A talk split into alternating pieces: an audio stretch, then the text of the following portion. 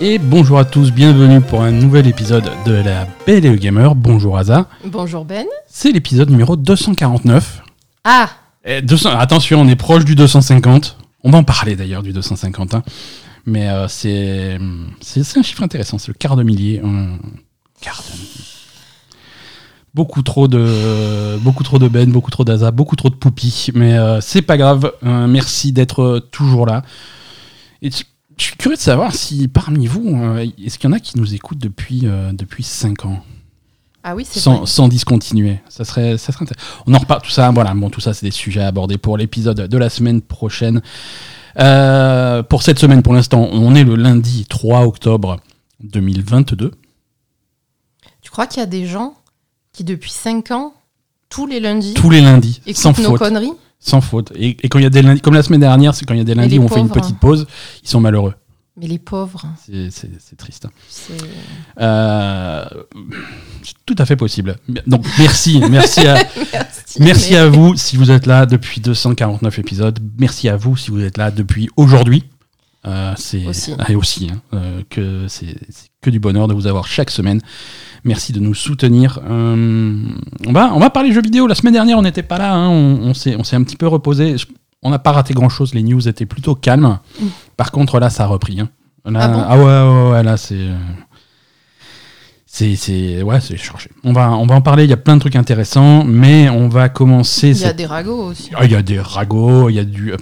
j'ai des trucs pour. J'ai des trucs qui vont t'énerver, j'ai des trucs qui vont te faire plaisir. J'ai du. euh, on a du Silent Hill, on a plein de trucs cette semaine. Je m'énerve jamais, moi. Non mais je sais. On va parler Cyberpunk aussi cette semaine.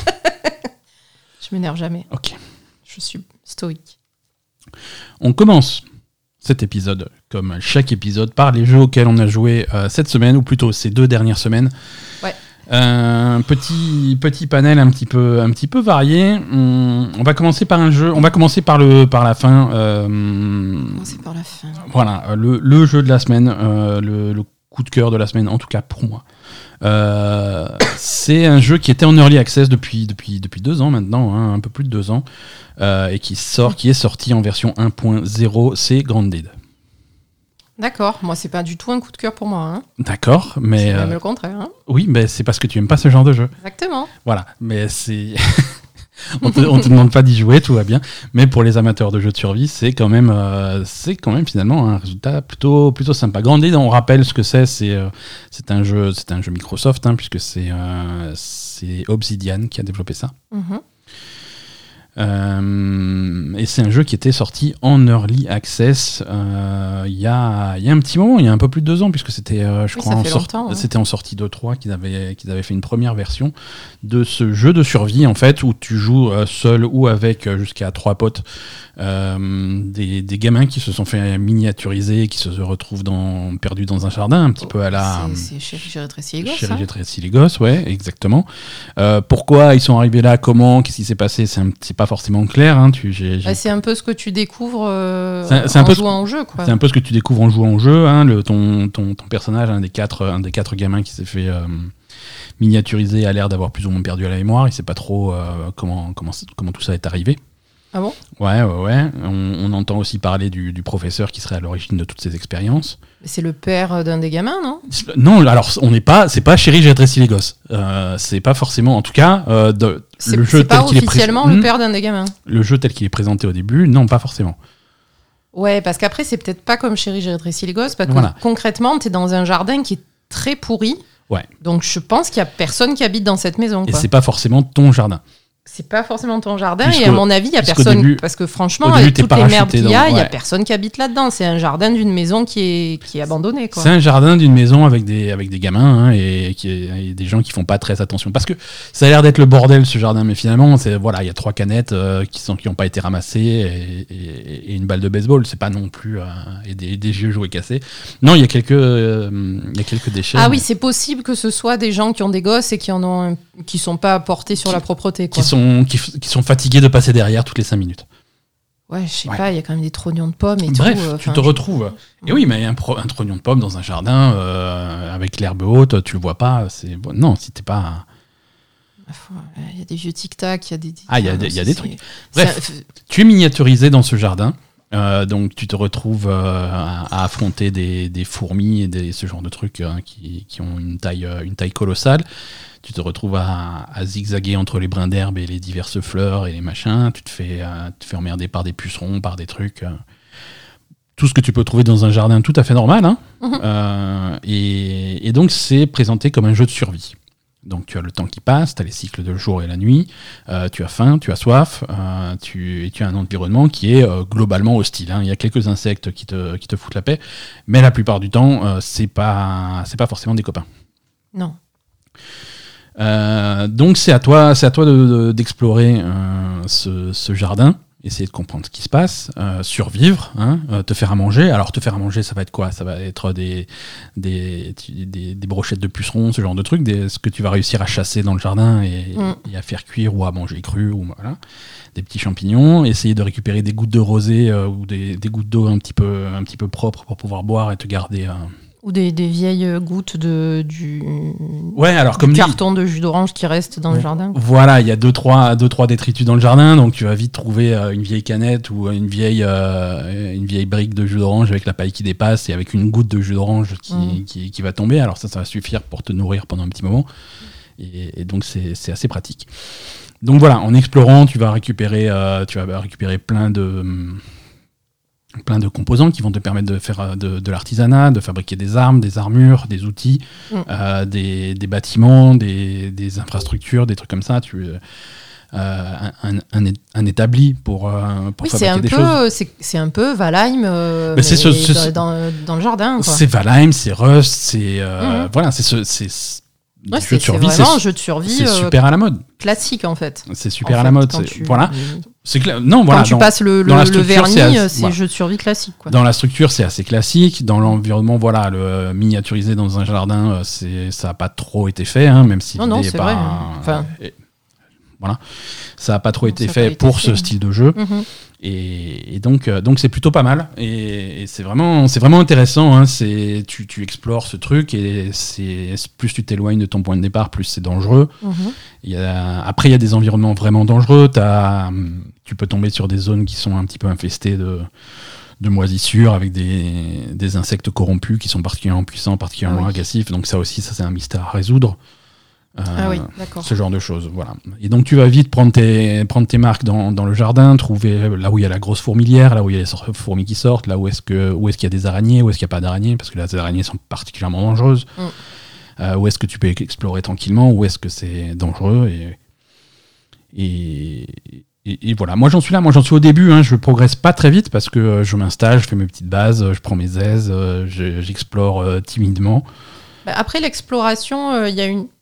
T'as compris un petit peu le, La la, map. la carte? Parce qu'il y a une carte. J'ai compris qu'elle était est- pas top. Voilà. J'ai compris qu'elle était pas top, mais au moins tu as une carte. Tu vois, je veux dire, il y a des jeux comme euh, Subnautica par exemple qui ont pas trop de cartes. euh, et il faut te démerder. Là, et tu vas Subnautica, c'était un jeu de un petit peu le même style, mais tu, tu passais tu passais ton temps à, à placer des balises, ce genre de choses pour te repérer. Là aussi, j'ai commencé à, placer de plus en plus de balises pour pouvoir savoir où je vais. oui, là aussi, il y a quand même un gros principe de balise. hein. Hein, voilà, c'est ça. Et c'est assez facile à fabriquer. Donc, une balise, tu la poses en deux minutes. Mais voilà, là, il y a la fourmilière. Là, il y a une grotte que j'ai pas explorée. Là, il y a tel truc. Là, il y a tel truc. Là, il y a ma maison. Pour pouvoir vraiment rentrer chez toi et naviguer euh, assez facilement. Ensuite, il y a, y a deux, trois points de repère. Tu es dans un jardin, donc tu lèves la tête. C'est assez facile de te repérer. De, de ce côté-là, il y a la maison. De ce côté-là, il y a le grand chêne. Il y a ce genre de choses. Par exemple, si tu as besoin de glands, tu vas te repérer, euh, tu vas essayer de repérer le chêne, tu vas t'approcher du chêne, tu vas concasser les glands pour récupérer les différents, différents morceaux. Tu fais attention aux araignées parce qu'il y en a beaucoup là-bas. Mhm. Tu reviens. Bon, tu, tu- tu finis par t'en sortir. hein. Et, et après, tu progresses avec des armes de plus en plus puissantes, des armures de plus en plus puissantes, les outils niveau 1, niveau 2, niveau 3, euh, parce que voilà, pour casser tel truc, il te faut un outil niveau 2, euh, ce genre de choses. Classique de, de ce style de jeu. Mais euh, Et ouais, malheureusement, moi, ce style de jeu, ça me. c'est pas ton truc, voilà. ça- ça- non, mais c'est- c'est- juste, ça, ça m'emmerde assez rapidement, quoi. Ouais, parce que c'est ouais, trop ouais. répétitif. Bah, C'est toujours la même chose. Tu ramasses de l'herbe, tu ramasses de trucs, tu, tu fais la même chose tout le temps, tout le temps, tout le temps, tout le temps. C'est voilà, c'est clairement c'est c'est ce style-là de jeu. Mm. Voilà, je comprends Euh, que ça soit, ça puisse être. euh, euh, Tu, passes, tu passes du temps dessus. ça puisse te détendre, Ouais. par exemple. euh, voilà, ça peut être un moyen de se détendre, etc. Mais c'est vrai que moi, j'ai Ouais, un peu de mal, quoi. tu te fixes des petits objectifs, ce genre de choses. Moi, moi, moi ça me- effectivement, ça me détend. C'est vrai que c'est pas un jeu hyper. Même s'il y a une histoire, même s'il y a une trame principale et des quêtes principales à, à suivre, euh, c'est pas un jeu narratif. Non, pas Hein, du tout. c'est hein. pas un- tu, tu, tu joues pas pour avoir le, le dernier twist de scénario et le dernier, la, la dernière révélation. euh, Mhm. Non, le, le scénario est là pour te donner des grands axes de progression. Mais, euh, mais voilà, moi j'ai des quêtes à faire, mais je m'y intéresse absolument pas. Je me fixe Ah non, mes propres rien à foutre, ah oui, non, rien à battre. On fait, euh, va, trouver, va trouver la station de machin. Je fais non, je vais pas. Non, je vais explorer la fourmilière plutôt et fous-moi la paix. quoi. C'est comme ça que je joue, mais bon. Euh, Il y, a, y a plusieurs niveaux de difficulté. euh, ce, qui est, ce qui est cool, nous on avait joué à la première version du jeu en Early Access euh, il y, a, bah, il y a maintenant un peu plus de deux ans. Euh, on s'était fait un petit peu euh, défoncer la gueule, hein, c'était pas facile comme jeu. Ouais, c'est vrai. Euh, là je l'ai mis directement en facile, le jeu. Je j'ai pas peur. hein, je- Mais même en facile, tu te Même en fais- facile, c'est pas enfin, tu te simple. fais emmerder tout le temps par des petites conneries, des petits trucs. Ouais, ouais. bon, voilà. hein. En, faci- en facile, disons que le, tout ce qui est faim et soif. Alors, je l'ai pas mis en facile, facile, où il y a pas vraiment, il y a pas, où t'es juste en créatif. Mhm. T'as pas de gestion de faim et de, et de soif et de ce genre de choses. Euh, je l'ai mis en facile, mais il y a quand même la faim et la soif. Mais c'est des trucs, voilà, tu bois un petit peu avant de partir le matin, tu manges un truc avant de partir et t'es tranquille pour la journée. T'es pas, pas emmerdé toutes les 5 minutes. Euh, parce que moi, je- la première version du jeu, je l'avais trouvé trop agressive. Ouais. Après, le jeu, au-delà du fait que, que le jeu, que le jeu est sympa, moi ça me plaît beaucoup, c'est vraiment, c'est vraiment une réussite. Euh, c'est quand même intéressant de voir l'évolution de ce type de jeu et le, l'effet qu'a eu euh, l'early access dessus avec les, les côtés positifs et les côtés négatifs de l'early access. Ouais, vas-y, justement, ouais. Alors, euh, il y a hum, l'early access pour ce pour ce type de jeu, c'est pas pas pour choper des sous. Hein, parce que souvent, tu as des petits studios indépendants qui font l'early access parce qu'ils ont besoin d'argent. Ils ont dit Mhm. voilà, on est un petit studio, si on veut continuer à travailler sur notre jeu, il faut que l'argent rentre. On va vendre le jeu en l'état et on va continuer à le à l'améliorer, à faire des trucs et voilà. Mhm. Donc ça, c'est un des là là on parle de Microsoft. Hein, euh, le- Oui, le- les sous ils en ont. hein. access, C'est euh, pas c'est c'est pas- à ça qui sert l'early access. L'early access, il sert à recueillir un petit peu le feedback des joueurs au fur et à mesure. Surtout pour un studio pour- comme Obsidian qui n'a jamais fait de jeu de survie, euh, c'est intéressant d'avoir des joueurs qui viennent en disant ben voilà, venez jouer au jeu. Alors qu'est-ce que vous en pensez? Ça, ça vous plaît? Ça, ça vous plaît pas? Ah ben on va continuer le développement dans cette direction pour, euh, pour écouter euh, les, les joueurs, pour tenir compte des- du feedback des joueurs. Et ça, ça a été quelque chose qui a permis euh, de, de peaufiner le jeu et de l'amener à un résultat final plutôt, plutôt réussi. D'accord. Ça, c'est les bons côtés de l'early access. Les mauvais côtés de l'early access, c'est que ça a toujours été ça pour l'early access. Ça fait que la sortie du jeu euh, n'est plus un événement. Oui, mais c'est exactement ça, la sortie. Ben, Le- quand tu m'as dit jeu- ah, Grandid il est sorti, Voilà. on s'en fout, ça fait deux ans qu'il est sorti. C'est ça. Quand, quand je te dis Grandid, il est sorti cette semaine, euh, tout le monde en a rien à battre. Tout le monde voit la vignette Grandid dans son Game Pass depuis deux ans et demi. C'est ça. Euh, donc non, c'est pas du tout une nouveauté. Et, et- Les- et tout le monde y a déjà joué. tout le monde y a euh, jou- et tout le monde a joué à une version qui était bof. Et c'est ça le problème, c'est-à-dire que les gens, ça. on leur dit voilà, il y a Grandid qui est sorti. Ah oui, Grandid, j'ai joué il y a deux ans et demi, ça m'a pas plu. Et c'est ça. Et du coup, les gens vont pas, la plupart des gens Non, vont, vont pas, lui donner hein. une deuxième chance, Mhm. euh, alors que le jeu qu'on a aujourd'hui n'a rien à voir avec le jeu qu'il y avait il y a deux ans et demi. Euh, pardon, hein. Je suis pas d'accord avec toi. Hein. sur les sur le peaufinage, sur les sur les choses qui Sur sont des import- détails. sur des détails, mais c'est les détails importants, c'est les détails qui font la différence entre un bon jeu et un mauvais jeu. Oui. C'est l'équilibrage, c'est la la fluidité du jeu, c'est la fluidité de la progression, c'est la prise en main, ce genre de choses. Mhm. Tout ça, c'est amélioré, tout ça, c'est peaufiné, tout ça, c'est léché comme ça ne l'était pas il y a deux ans. Oui. Après, oui. mais ça, je suis d'accord avec toi, mais le principe du jeu, c'est toujours le même. Ah, c'est pas, on n'est pas soudainement sur Mars à non, mais je veux dire, c'est des la même chose. Ils ont pas, ils ont pas rajouté d'histoire, ils ont pas. Ils ont rajouté l'histoire. Ils ont Ah rajouté dans le sens où euh, où il y avait juste un, un pauvre chapitre d'histoire. En tout cas, sur la première euh, première version auquel on a joué, il y avait un pauvre chapitre. Là, il y a, il y a une histoire complète. Ah, Euh, je sais pas, je la vois pas l'histoire donc. oui, non, mais c'est sûr. Mais et même le peu qui est déjà qui était déjà à l'époque, ça a été modifié, ça a été changé. La voilà, la façon dont l'histoire était racontée est différente. Euh, y a, il y a Bon, après, je sais pas, hein, mais Pas en tout mal cas, de le début, c'est, pour moi, c'est, c'est pareil. Hein, donc, euh, Ouais, alors souvent, euh, souvent ça donne l'impression d'être pareil, mais si tu mets les deux côte à côte, euh, c'est, Oui, tu, vois, tu vois les différences. Et c'est des différences qui font, long, Mais c'est vrai que du coup, euh, bah ouais, Mais c'est vrai que oui. ça, ça gâche la, so- la, la véritable sortie en fait. Voilà, là je te parle de Grand Deed, là tous les gens qui nous écoutent là se disent oui mais Grand euh, bof, ça fait ça fait deux ans, euh, bof, c'est bon. Ouais, on connaît quoi. Alors voilà. que et c'est rare pour un jeu de, de réussir à choper un second souffle à sa sortie. Hades Euh, l'avait bien fait. Hades l'avait vachement bien fait. Euh, Hades, tout le, monde tout le monde a repris Hades en main au moment où il est sorti. Et, Ouais. euh, et voilà, c'est un, jeu qui était tellement qualitatif que euh, ça, ça fait un buzz. Les, Mhm. les- les gens se sont dit, les gars, il faut aller voir Hades, faut- il se passe un truc. Mhm. Et, euh, et voilà, on va voir si Grandid arrive à transformer le truc. Mais euh, Bah écoute, il paraît que tu veux le streamer, donc euh, Ah, c'est, moi, je vais- c'est toi qui va le. qui ah, je va vais le championner. Ouais, ouais, non, je vais championner euh, Grandid, je vais faire des streams, je vais m'en occuper. Je vais me relancer le jeu à, à- à moi tout seul. Je peux, je peux le faire, hein. je l'ai fait pour Cyberpunk. Euh, je peux le faire. Ah oui, c'est vrai, t'as J'ai déjà relan- relancé Cyberpunk il y a Ouais. 15 jours. J'ai relancé Cyberpunk à bout de bras tout seul. Je vais faire pareil pour, euh, pour Grandid, ça se passerait très bien. Normal. Euh, ouais, ouais, bah écoute, Grandid, c'est c'est pas mal. Autre, autre très bon jeu. On a, on a pas mal de très bons jeux et, et un moyen cette semaine, mais autre très bon jeu, on a terminé, euh, on a terminé Tinykin. Oui.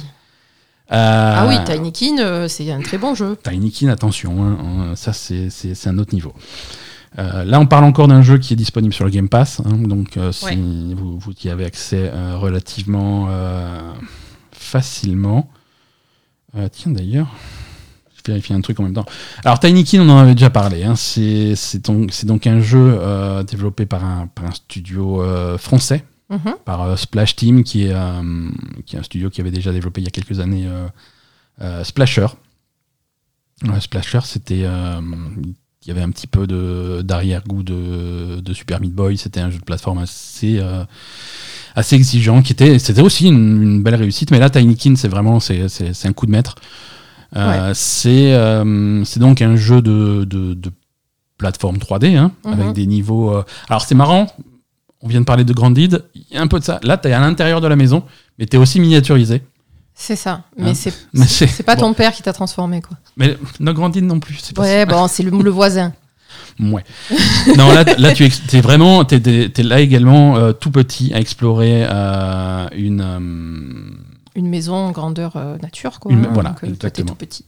Exactement. Et tu, tu explores euh, les niveaux, c'est chaque pièce, quoi. Voilà, Euh, tu as, tu as la cuisine, tu as la chambre, tu as le machin, La salle de bain. la salle de bain, et tu as et tu les explores en 3D comme si tu jouais à, par exemple à, à Mario 64, tu vois. C'est, cet environnement que tu vas explorer en 3D, c'est immense, c'est, c'est très vertical. Euh, c'est, Mais ça peut après, aller très très haut. pas les niveaux, c'est pas une chambre normale ou une salle de bain normale. Il y a des. Ah non, c'est. En fait, déjà, je crois que dans l'histoire, la maison, elle est abandonnée depuis longtemps. hein, donc, du coup, il y a des, y a de l'accumulation. Enfin, elle est, elle est abandonnée. Et, elle est, et je crois que le elle est mec. figée quelque part dans les années 90, ouais. Ouais, et je crois que le mec qui vivait dedans, il avait un petit problème de- d'accumulation. Donc, du coup, Il y, y euh, il y a beaucoup de bordel. Il y a à la fois du bordel, à la fois beaucoup de choses empilées les unes sur les autres. Genre, dans les, dans les chiottes, il y a des montagnes de PQ. euh, Dans la salle de bain, il y a des montagnes d'éponges partout. Qui est, ce qui est- ce ce qui est sup- pratique, ça permet une de- super idée. Ouais, ouais. Ce qui est, ce qui est pratique, ça permet d'es- d'escalader les trucs. Mais voilà, c'est c'est un environnement qui est. Ouais. Moi, j'aime- beaucoup. Mais... Et, c'est- et cette exploration, tu la, tu la fais pas tout seul, hein, puisque tu es avec les Tinykin, hein, qui sont des. Oui, qui sont des Pikmin, hein, en fait. Hein, on sait pas. c'est très proche de ça. Oui, qui sont des Pikmin. un peu comme dans Pikmin, tu vas aller, tu vas aller un peu les trouver, euh, et les apprivoiser euh, tout au long du niveau, tu vas les accumuler et après tu vas les utiliser pour un, chacun va, il y a différentes cou- couleurs de, de Tinykin Mm. et chacun va avoir son usage différent. Il y en a qui vont te permettre de porter des trucs, il y en a qui sont euh, électriques, qui vont condu- conduire l'électricité, il y en a qui te permettent de, de leur grimper sur le dos et, fa- et fabriquer une espèce d'échelle ou de plateforme. Mm. Il y, a, hum, il, y en a, y en a plusieurs différents et ça te, ça te permet de progresser, d'explorer le niveau et, euh, et, de, et de résoudre les, les, les puzzles. Et, et ce qui est, moi, ce que j'aime, en fait, ce que j'aime bien dans Tinykin, hein, maintenant que j'y repense, Ouais. euh, c'est euh, l'aspect histoire quand même, parce que euh, même si euh, c'est un jeu de plateforme et l'histoire est pas énorme, Mhm. mais euh, T'as quand même cette histoire parce que le, le petit, le petit bonhomme, c'est visiblement euh, quelqu'un qui vient d'une autre planète Ouais, et, et qui débarque là pour retrouver l'origine de l'humanité, si, ouais, si je me ça, souviens bien. Et donc, du coup, quand il débarque dans cette maison, euh, en fait, les habitants de cette maison, c'est les insectes. Donc, du coup, t'as des cafards, t'as des poissons d'argent, des, Ouais, ouais, complètement. des punaises. Et, et ça, c'est trop bien, qui sont, qui sont euh, humanoïdes, hein, bien sûr, qui te donnent des quêtes, qui te parlent, etc. Et donc, tu as toute, euh, toute l'organisation sociétale de, des insectes de la maison derrière. Ouais. Et ça, c'est une super bonne idée. Ouais, c'est une super bonne idée. Tu as chaque, chaque type d'insecte a son caractère différent. C'est super bien écrit. euh, c'est voilà. sympa, ouais. Et Les petites histoires sont, sont, sont, sont vraiment excellentes. Euh, alors les petites histoires sont vraiment excellentes. Le jeu en lui-même est excellent. Le level design, c'est euh, Ouais. c'est c'est- c'est- c'est du grand art. hein. C'est c'est rare qu'un jeu de plateforme 3D atteigne ce niveau de, de Ouais. presque de perfection au niveau du level design, de la façon dont tu évolues dans ces niveaux, la- la- le platforming. C'est c'est marrant parce que plus j'entends parler de Tinykin autour de moi, les différents journalistes qui jouent, euh, les, les publications, que- les, les, hum, les comparaisons qui sont faites, euh, c'est des comparaisons avec Pikmin et c'est des com- comparaisons avec les, les Super Mario en 3D, tu vois. Mhm. C'est un jeu qui se fait comparer aux références du genre. Ouais, ouais. Et c'est des références que tout le monde a essayé de faire des jeux de plateforme en 3D. Euh, y a tout, tout le monde qui a essayé au fil des années, depuis, depuis 20 ans que que- qu'on fait de la plateforme 3D, tout le monde essaie de le faire. C'est rare que les gens arrivent à faire quelque chose de vraiment fun, euh, qui, qui bouge bien, et, et Tinykin a réussi à le faire. Euh, dans, dans un jeu qui, qui est pas qui est pas trop lourd, tu vas pas passer 50 heures à jouer à Tinykin, c'est un jeu qui il y a, y a 5 ou 6 niveaux. Tu, tu finis le jeu euh, en quelques heures, hein. en moins de 10 heures. en moins de 10 heures, tu peux faire, tu peux le finir à 100%. Mhm. hein. C'est-à-dire Oui, vraiment. c'est euh, un bon timing. hein. et c'est un très, c'est un très très bon timing. Mais euh, par exemple, moi, euh, Mario, ça me saoule. Ouais, ouais. Tinykin, ça m'intéresse parce que je trouve que le fait d'être. euh, parce que Mario, les niveaux, ils sont trop grands, tout ça, ça me, ça, ça me plaît pas en Mhm. fait. Euh, tandis que Tinykin, le fait d'avoir une pièce à explorer et de rester dedans et de- d'avoir vraiment la perspective sur la pièce, c'est quelque chose Ouais. que tu as pas ça dans les Mario. Alors, oui et non, ça dépend, c'est un petit peu différent, mais, Ma- mais Mario, par exemple, Mario Odyssey avait, euh, alors les niveaux sont un peu plus grands, effectivement, mais avait vraiment ce, ce- cette dynamique de, voilà, tu as un grand niveau, mais voilà, si je me concentre dans, dans, dans ce coin niveau, il y a des petites histoires à l'intérieur du truc, et je peux faire des Oui, micro-objectifs. euh, Mais justement, tu peux pas voir. le- Là, tu te mets à un endroit, un- dans un coin de la pièce, tu vois la pièce dans son ensemble. Ouais, tu, ouais, veux, tu peux voir de loin là où tu où, où t'as pas ramassé les choses. euh, Enfin, tu Mhm. vois, tu, tu peux te, te mettre sur un point en hauteur, par exemple, et avoir une vue d'ensemble de ton truc. Ouais. Et, et ce- bon, ça, je trouve que c'est vachement intéressant. Et c'est Ouais. le plus par rapport à, à du Mario, par exemple, Ouais. où, où là, c'est un petit peu trop grand. Ouais. Donc, ça, je sais pas, j'aime bien moi. C'est vraiment sympa, c'est plaisant, plaisant à tous les niveaux. euh, et, et là, là, on l'a terminé, on a terminé à, allez, on n'a pas tous les tous les succès euh, sur la sur la Xbox, mais on a on non, a, mais t'as tous les, tous les pollens. Tous les pollens, on a tous les pollens, on n'a pas tous les Tinykin. Euh, il faudra peut-être euh, y repasser pour euh, pour vraiment tout nettoyer. Mais euh, voilà, c'est un jeu qui nous a beaucoup plu. C'est un jeu dont on reparlera à la fin de l'année quand il s'agira de, de décider des meilleurs jeux de, de- Ah oui, cette année. Ouais. Mais, euh, mais je pense qu'il est, je pense qu'il est dans la discussion euh, facilement. Ouais. Très facilement. Très bon jeu. Alors, autre sortie qui était très attendue cette semaine, en tout cas très attendue par moi, Return to Monkey Island. Eh oui, mais tu y as pas beaucoup joué. pas, ben oui, alors j'étais pas, j'étais pas beaucoup à la maison ces dernières euh, semaines. Oui. Euh, c'est vrai que j'ai pas eu l'occasion, euh, j'ai pas eu l'occasion d'avoir. T'é- T'étais pas trop tranquille pour, pour jouer à, à Monkey Island, Voilà, effectivement. ça, ça- ça- ça a été complexe, mais c'est un jeu que je me garde sur- sous le coude. On a fait, on a fait l'intro, on a fait le début, hein, on, a fait, on en a fait suffisamment pour voir que, que ça démarre bien. Oui, oui, oui. Ça démarre bien. Le ton est excellent, le, le- le- l'univers est excellent. C'est c'est marrant parce que euh, c'est vraiment un retour à un style de jeu qui, qui n'existait plus depuis 20 ou 30 ans. Euh, et que tout le monde a essayé de, de, de faire. Moi, j'avais joué à Guibou, ce qui était pas mal. Hein, dans ouais, le style, ouais, euh, Guibou, c'était pas mal. Non, mais le point and click, hein. il y, a eu, il y a eu pas mal de point and click depuis, hein, évidemment. Il y a eu, y a même eu des Monkey Island qui ont été faits sans, euh, Mm. sans l'équipe d'origine. Euh, Mais, euh, mais là, tu sens que c'est l'équipe d'origine qui revient euh, et qui a, qui a pas fait de jeu depuis longtemps et qui a des trucs à dire, tu vois. Et, qui, qui présente un jeu en disant non, mais le style de jeu qu'on faisait euh, à la mode 2022, c'est comme ça qu'on le fait. Et, et instantanément, il repose les bases de, de l'interface, il repose les bases de l'écriture, de, de, de la façon dont ces jeux-là sont abordés. euh, et c'est. Dans, dès, les, dès le tuto et dès les premières, euh, premières heures de jeu, c'est tout de suite une leçon sur comment on fait des jeux d'aventure à l'ancienne en 2022. D'accord. Euh, c'est c'est- c'est c'est vraiment intéressant. Mhm. C'est comment, comment on fait un tuto de jeu d'aventure en 2022. il- C'est vraiment c'est une leçon. Ah ouais. C'est toute la, tout le premier chapitre est un, est un espèce de gros tuto, ce qui n'existait pas à l'époque. On faisait pas de tuto dans les jeux en, Non, non. en 1990. Ça Non. n'existait pas. aujourd'hui, aujourd'hui, euh, le joueur de le joueur de 2022, il est un petit peu bête. Hein, euh, il faut, faut lui expliquer les choses en détail. faut lui expliquer que euh, alors on va pas on va pas spoiler les gags, on va pas spoiler ce qui se passe dans le jeu, mais la façon dont il t'explique que tu as une touche pour passer les dialogues euh, quand, quand ça commence à être un petit c'est- trop. c'est très fin. C'est- assez fantastique. La façon dont il explique que tu peux revenir en arrière si tu as raté un dialogue important, voilà. Mhm. Il, il te montre vraiment les choses, il te montre l'utilité des choses. euh, voilà. il, il te montre les choses. Il fait pas que t'expliquer en disant tu peux faire ça. Il te montre instantanément pourquoi faire ça, ça peut être utile. Euh, et pour des détails, hein, mais qui te permet de prendre en, en main le jeu euh, très facilement. Ça, te remet aussi dans le bain de l'histoire très rapidement. Bien sûr, oui. Hein, euh, ça joue en même temps là-dessus. Quand on, t'apprend à jouer, on t'explique l'histoire, on t'explique les personnages, on t'explique tout de façon très concise, très efficace. Et, et en plus, on joue. Alors, c'est surtout le début. euh, j'espère que c'est surtout le début et qu'après, on va partir sur de nouvelles choses. Mais au début, ça joue énormément sur la nostalgie. Euh, Ah oui, les, les premières heures, c'est ah regarde, c'est, tel truc de Monkey Island 2, c'est, ah, c'est tel truc de Monkey Island 3, ah c'est regarde, t'es dans la ville de Monkey Island 1. C'est- Au début, c'est bien, c'est une grosse de, de, de nostalgie. Ouais, toi, Euh, t'espères quand même qu'après, ça va, ça va se renouveler. c'est important de faire ça au début. Euh, oh, regarde, les personnages que t'aimes bien, ils sont là, les, les lieux que tu aimes bien, ils sont Oui, là. mais c'est vrai Mais que- maintenant, on part sur une nouvelle histoire et on part sur des nouveaux trucs et on va visiter des nouveaux, des nouveaux endroits. Bon, j'ai pas suffisamment progressé dans le jeu pour voir ça, mais j'espère que c'est dans ce sens-là qu'on qu'on se, D'accord. Qu'on qu'on se dirige. hein. Mais, euh, mais voilà, les, les, les blagues sont sympas, le jeu est, le jeu est bien écrit, c'est le, les voix sont excellentes, c'est c'est très très cool. Et Euh. ton, ton analyse des choses est toujours excellente, cher Ben. Mais je non, te- pardon, je voulais, je voulais juste le dire, quoi.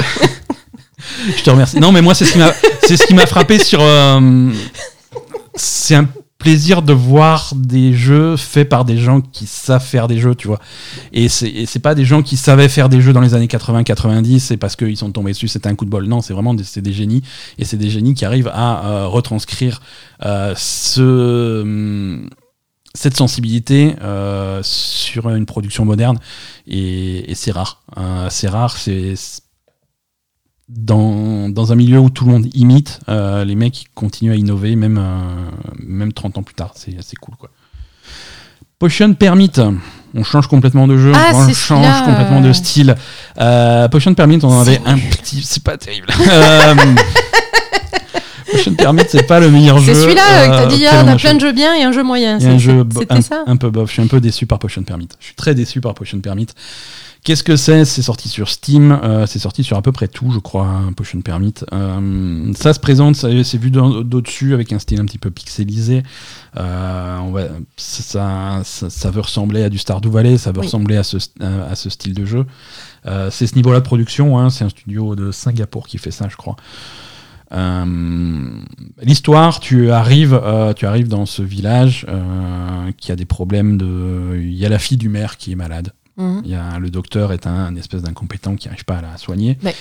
C'est pas, déjà, c'est pas un docteur, C'est un, c'est un. c'est un apothicaire.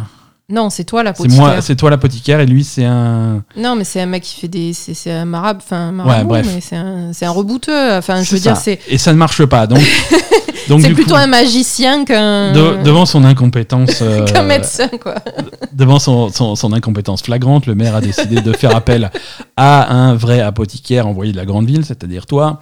Et donc ça. tu vas pouvoir, tu vas devoir faire des potions pour euh, pour soigner cette fille. Alors très vite tu la soignes et puis tu vas devoir faire rester dans cette ville. On te demande pas trop ton avis et, et faire des potions et soigner les gens et résoudre les problèmes de ce petit village à coups de potions et de et de potions. Puisque tu fais des, t'es apothicaire, tu fais des potions. Ah, c'est tout ce que tu fais. Tu fais des potions, Tu tu, fais des potions, plantes, tu ramasses- bois et tu fais des potions. Voilà, tu vas, tu vas dans la forêt récupérer des ingrédients, tu rentres à la maison et tu en fais des potions. C'est ça. Et, et voilà. Donc, euh, on t'attribue, comme souvent dans ce style de jeu, euh, ta, propre, euh, ta propre baraque en ruine, Ouais, que tu Hein, dois que rénover tu au fur et à re- mesure. retaper au fur et à mesure. C'est là que tu vas faire tes petites potions. Et, Et t'as une clinique aussi pourrie. euh, et une clinique pourrie, voilà. C'est quand il y a des gens qui. Elle est complètement pourrie, quand il y a des gens qui tombent malades. euh, clinique staphylocoque, ça s'appelle? Ah, c'est un peu ça. On, Ouais, non, elle est pourrie la clinique. Ils hein. foutent les malades dans la clinique et c'est à toi de les soigner euh, en leur filant la, la- la potion qui va bien. Euh, niveau gameplay, c'est c'est bof. Niveau rythme de jeu, c'est bof. Ouais. C'est plein de bonnes idées qui sont jamais vraiment transformées en trucs intéressants. Ouais, non, il y a Euh, vraiment un problème, effectivement, comme tu dis, de rythme. De... Parce que Tu te retrouves souvent à, à avoir rien, rien à faire. voilà, le, le jeu veut pas. se- Je pense qu'il y a beaucoup de choses dans ce jeu. Je pense que c'est un jeu qui est très complet, mais c'est un jeu qui refuse de se dévoiler trop vite. Ouais. Donc du coup, début, euh, c'est- il c'est- te rajoute des trucs au Alors le début, on est- j'ai joué 5 ou 6 heures à ce jeu, tu vois. Donc c'est un début, euh, c'est un bon début déjà, tu vois. Oui, oui, t'as joué 5 ou 6 Mais ça heures. avance et- pas. Et il y a pas mal de jours où t'es obligé d'aller te coucher à 16 heures parce que t'as fini tout ce que t'avais à T'as faire. t'as rien à faire, t'as pas d'énergie pour aller chercher des compos. De toute façon, les compos ils servent à rien. Ouais. Euh, voilà. Au début, par exemple, il te faut de l'argent pour, pour progresser, mais tu comprends pas trop comment te faire de l'argent, hein, puisque par exemple dans des jeux comme Stardew Valley, tu as tout de suite la, la boîte de dépôt où tu peux déposer tout ce que tu ramasses, machin, vendre des trucs. Là, cette boîte de dépôt, elle existe, mais elle est introduite beaucoup plus tard. Ouais, hein, voilà, il c'est vraiment au compte-goutte. euh, et, et du coup, Du coup, voilà, tu, tu te retrouves à faire des début, potions, euh, mais qui à servent à rien parce que t'as, au début, t'as pas de malade à traiter. Hein, le, le- la oui, clinique là aussi, et la clinique aussi, est mise en place. euh, C'est débloqué très très tard. ouais. Euh, tu. Et après, le seul truc que t'as à faire, c'est farmer. euh, C'est faire le tour du village pour dire bonjour à tout le monde parce que ça fait monter une espèce de jauge d'amitié Voilà. Et, et farmer comme un. Et, et, et farmer comme un idiot Comme un des idiot, trucs jusqu'à ce que tu euh, plus d'énergie, ce qui arrive assez rapidement. euh, et- Oui, mais je veux dire, le farming est super répétitif, quoi. Y a Ouais. pas. Ouais, parce qu'il n'y a pas des tonnes d'ingrédients différents. Ouais, voilà. Il n'y a pas Y a des pas tonnes des tonnes d'ingrédients, il n'y a pas des tonnes de zones, il n'y a pas des. Enfin, je veux dire, il n'y a pas trop de variations. euh, Alors, comme dit, c'est des choses qui s'ouvrent et qui. Il y a des trucs qui sont rajoutés, mais, au, mais au hein. c'est- lent, c'est lent. tellement lent. lent que. Ouais. Non, ouais, t'as joué longtemps. Hein. C'est lent et tu t'emmerdes et il n'y a pas la profondeur qu'a. On va, on va Stardew continuer. Valley, hein, bien sûr. Voilà, on va continuer la comparaison avec Stardew parce que, parce que voilà, mais il n'y a pas la même profondeur, tu Non. vois. Euh, dans Stardew, si tu voulais te lier d'amitié avec des villageois, et ben, il fallait, fallait leur filer des cadeaux. Alors, chaque villageois, il y a des trucs qu'ils aiment bien, il y a des trucs qu'ils aiment pas, ce genre de choses. Tu faisais des.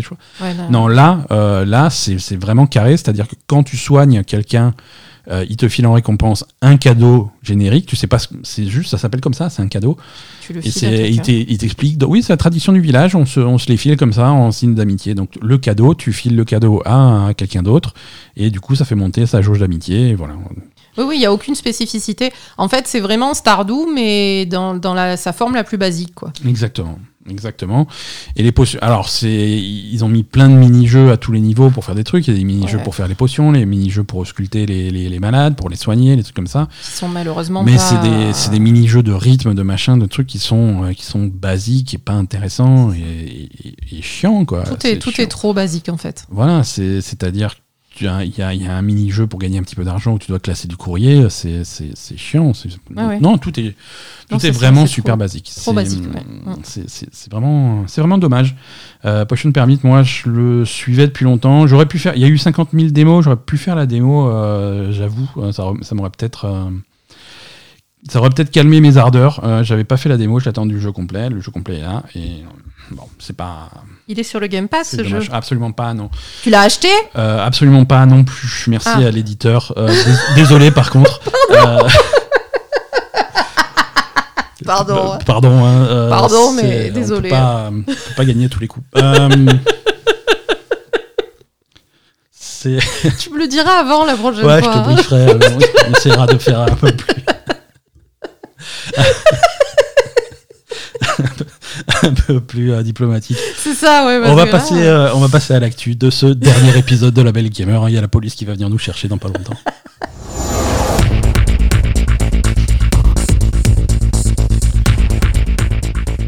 Azad, tu vas pas me croire. non. Euh, Qu'est-ce qu'il y a? Stadia ferme ses portes. C'est pas vrai. Mhm. Ils étaient pas déjà fermés? Eh, Euh, non, Stadia, c'est fini, c'est mort, c'est terminé, mort et enterré. hein. Ouais, Euh, ça- effectivement, ils avaient, ils avaient un petit peu calmé le développement, ils avaient, ils avaient stoppé la production de jeux en interne, ce genre de choses, ils avaient ralenti un petit peu la. Oui, ça, ça se dirigeait vers la fin euh, tout Ça doucement se- de toute façon. Non, là, la fin est liée. Hein. La fin, c'est le 18 janvier 2023. Le service euh, fermera complètement ses portes. Stadia, c'est fini. C'était un rêve euh, qui, qui n'a jamais. Qui, qui- non, c'est- c'était raté depuis le début. hein. C'est dommage parce oui, que c'était quelque Stadia, chose qui n'a pas été bien mis en place. Hein. Stadia, ils ont quand même, c'était quand même une technologie qui fonctionnait.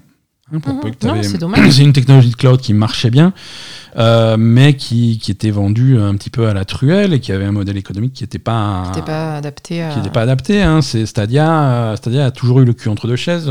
Stadia ne savait pas si c'était une plateforme ou un service. Mm. Euh, donc du coup, ils ont décidé d'être les deux Et ça et, peut pas et marcher. payer un abonnement plus payer 70 balles tes jeux. euh, ça marche c'était, pas. c'est pas comme ça que ça marche. C'est pas comme ça que ça marche. C'est un peu comme si tu payes ton, abonnement Netflix et tu lances Netflix et fais Ah, c'est bien, t'es abonné Netflix. Tu veux regarder Stranger Things C'est mais 45 euros, s'il te plaît. Ouais, voilà, non, c'est pas possible. Non, c'est c'est l'un ou l'autre. hein. Euh, c'est- mais les Mais deux. moi, ce que je comprends pas, c'est qu'il n'y ait, qu'il y ait- ait pas quelqu'un qui ait dit Vous voulez pas qu'on change le truc hein Ils se sont braqués là-dessus, Eh sur ouais. ce modèle. Euh, alors, qu'est-ce que ça veut dire pour, euh, pour le futur de, de Stadia et tous les hum, douzaines de joueurs? Euh, Pas grand-chose. En fait, plein de choses. Alors déjà, les développeurs qui développaient des jeux pour Stadia et qui, euh, qui avaient des jeux sur Stadia, euh, ils, sont, ils tombaient un petit peu des nues, hein, parce que même si, même si l'annonce est une surprise pour personne, c'est quand même une surprise, et ça a été une surprise pour, pour eux aussi. Mais attends, il y avait des jeux qui étaient exclusifs à Stadia. Il y avait des jeux qui étaient exclusifs à Stadia, absolument, et qui vont être perdus pour l'humanité. Il y avait quoi? Et il y avait des jeux en cours de développement qui étaient exclusifs à Stadia, ou alors il y avait des versions Stadia qui étaient prévues, donc il y avait Oui, des gens qui version travaillaient- Stadia, ok. travaillaient dessus, et ces gens-là euh, ont, ont appris que Stadia fermait ses portes de la même façon que nous. euh, Oui, mais attends, ils avaient, ils avaient des contrats. Ils avaient été payés pour, que, pour faire le développement Alors du jeu. voilà, oui, ou- faut voir comment sont écrits les contrats, hein, et ça, on, ça, on n'y aura jamais accès, mais, euh, mais voilà. Ah, tu crois qu'il y a des gens que ça va emmerder financièrement, euh, Il a- cette histoire? Ouais, ah oui, oui, non, absolument. Il y a des gens, euh, même, même quand tu t'appelles Ubisoft et que tu décides de faire une version Stadia de, de ton prochain gros jeu, euh, tu avais des mis des ressources dans une version Stadia que tu ne vendras jamais. Bien sûr. Mais bon, Stadia te l'avait commandé ta version. C'est pas vraiment comme ça que ça marche. Pas comme ça que ça marche. Non, non, c'est. Voilà, tu, tu développais une version pour un jeu que tu pourras jamais vendre. Ah oui, non, ça Voilà. c'est sûr. hein. C'est sûr. hein. Alors, parce que c'est pas des jeux qui sont développés par Stadia, qui sont produits par euh, Google ou des trucs comme ça. Non, c'est un jeu Ubisoft. Hein, et ils le vendront pas. Et, hum, et voilà. Donc, euh, donc oui, il y a, il y a d'ailleurs quelques quelques jeux exclusifs à Stadia qui sont jamais sortis sur autre chose et qui seront complètement qui perdus. Alors c'est pas, alors j'ai plus les noms en tête parce que c'est vrai, c'est des tout petits jeux et c'est pas forcément des, des, des jeux qui seront. Non, mais je sais pas, ouais. c'est des jeux, c'est des jeux qui de- manqueront à personne. Mais il y avait des jeux exclusifs. Il a failli y avoir des très gros jeux exclusifs et ça c'est jamais fait. Hein. Ouais, voilà, ça d'accord. Mais euh, il y, avait quelques petits jeux exclusifs à Stadia et qui étaient censés utiliser les, les fonctionnalités exclusives de Stadia, des trucs comme ça qui qui ont jamais vraiment euh, vu, vu le jour. Et, et voilà. Alors, pour les joueurs, euh, il y, a y des bonnes et des mauvaises nouvelles. hein. Les bonnes nouvelles, et ça, Google, on peut quand même saluer, euh, saluer le truc. Ils n'étaient pas obligés de le faire. Euh, Google rembourse tout. Mhm. Google rembourse tous les jeux que tu as achetés sur Stadia. Ouais. Google rembourse tout le matériel que tu as acheté, c'est-à-dire le kit avec la manette, le truc comme ça. Mhm. Euh, tout, est, tout est remboursé par Google. Alors le remboursement va prendre un petit peu de temps, hein, ça, entre maintenant et janvier, et peut-être un petit peu plus tard, selon, euh, selon les jeux que tu as, selon ma- machin, mais Google rembourse tout. D'accord. Euh, ça, c'est déjà bien. L'abonnement, l'abonnement n'est pas remboursé, mais l'abonnement, tu l'as consommé pendant le temps où tu avais accès au truc. Mais Ouais. le jeu que tu as acheté, auquel tu n'auras plus jamais accès, Mhm. t'es remboursé et la manette que tu as chez toi et qui servira plus jamais à rien parce que tu elle est- le Bluetooth n'est pas activé, tu peux pas la brancher sur un PC ou un truc comme ça pour faire autre chose. D'accord. Ça aussi, euh, ça t'est remboursé. Euh, ça, c'est la bonne nouvelle. La mauvaise nouvelle, c'est que c'est des jeux auxquels tu n'as plus du tout accès. Et il y a certains gros jeux sur le truc. Et il y a des gens qui jouaient sur Stadia, c'était leur plateforme principale, parce qu'ils n'ont pas accès à une grosse console, parce qu'ils n'ont pas accès à un gros PC. Ah et bah eux, meilleur. Eux, ils se démerdent, hein, Voilà. ça c'est sûr. hein. Et donc, euh, non seulement, bon, ils vont être remboursés, donc s'ils veulent racheter le jeu ailleurs euh, et finalement choper une console ou un truc comme ça, pourquoi pas. Mais c'est les, hum, c'est tes sauvegardes, c'est ta progression dans les jeux. Euh, parmi les, les trois jeux les plus populaires euh, sur Stadia, on avait, on avait Hitman, euh, on avait Red Dead Redemption 2 et on avait Cyberpunk 2077. C'est des jeux où les gens ont tendance à investir des dizaines et des centaines d'heures dedans. Mm. Euh, Ah, et là, c- tu recommences Et ça, c'est une progression qui, Elle est perdue qui est complètement perdue. ta Alors, ça, selon les jeux, on- certains développeurs vont essayer de faire des trucs. IO Interactive pour Hitman 3 a dit bon ben voilà, vous- on est, on est tout aussi surpris que vous, on n'était pas au courant de ce qui allait se passer. Maintenant voilà, le jeu, vous allez vous le faire rembourser, donc ça va vous permettre de machin. Et euh, on est en train de réfléchir et de travailler à des systèmes pour transférer la progression sur autre chose. On ne sait pas encore comment ça va. Ils l'ont dit, ils ont été très, transparents- très transparents. hein. Je veux dire, on, on tombe, on, tombe, on tombe sur le truc tout comme vous. On va réfléchir à ce qu'on peut faire. On a jusqu'à janvier. On, va essayer de trouver une solution. Ouais. Ubisoft a, a eu des positions pareilles parce que Ubisoft, c'était un gros supporter de Stadia et la plupart des gros jeux d'Ubisoft, que Assassin's Creed Valhalla et autres, sont sur Stadia. C'est pareil, voilà, on essaye de, de- de travailler à des transferts de progression qui sont de toute façon liés à votre compte Ubisoft machin. Mhm. Donc ça, le transfert de progression, les jeux Ubisoft sont tous cross-progression hein, depuis, depuis l'année dernière ou l'année d'avant, je sais plus. Donc ça, c'est bon, chapeau à Ubisoft, c'est assez transparent de ce côté-là. Et ce qu'ils vont essayer de faire aussi Ubisoft, ils ont dit on va essayer de prendre euh, les, les jeux que vous possédez sur Stadia et vous les attribuer sur PC. D'accord. C'est-à-dire que tu vas pas racheter le jeu, ils vont te donner la version PC des jeux que tu avais achetés sur Stadia. D'accord. Bon, après, euh, du coup, le remboursement, c'est cadeau. Et en plus, et ça viendrait en plus du remboursement. Mhm. Donc ça serait, ça serait plutôt cool. Euh, Voilà. Euh, pour, euh, pour Cyberpunk, pour l'instant, pas de solution. Les joueurs demandent des transferts de sauvegarde. Euh, pour l'instant, il n'y a Pardon. pas de, pas de position officielle. Attention, c'est, tout ça est encore une fois tout frais. Il peut très bien y avoir des, des choses qui vont. Ils savent pas le faire, ça. Écoute, Cyberpunk, ils sont un petit peu. euh, Ils sont en train de, de, se sortir de la gadoue tant bien que mal. Avec, euh, il y a eu pas mal de changements au niveau de l'équipe, il y a eu pas mal de, de changements chez les responsables. Et euh, il y a- Cyberpunk commence à avoir une deuxième vie. Oui, parce qu'ils ont fait une série, c'est tout. hein. Mais pas que, ils ont travaillé sur le jeu aussi. Mais ça, euh, ça on en a parlé, on en reparlera. Mais il y a des gens qui travaillent sur le truc et qui essayent de. Voilà. Alors peut-être qu'ils vont réussir à faire quelque chose sur les, sur les sauvegardes de Cyberpunk parce qu'il y a des gens, co- comme dit, qui ont passé des, des centaines d'heures. hein. Rockstar aussi, il n'y a pas de position officielle sur. euh, Ah non, mais sur- eux non plus, ils en ont rien à foutre hein, de ta sauvegarde. les sauvegardes Là, vraiment, je de n'ai- Red Dead 2. je n'ai aucun espoir. Rockstar euh, s'emmerder pour des sauvegardes, je crois Ouais. pas.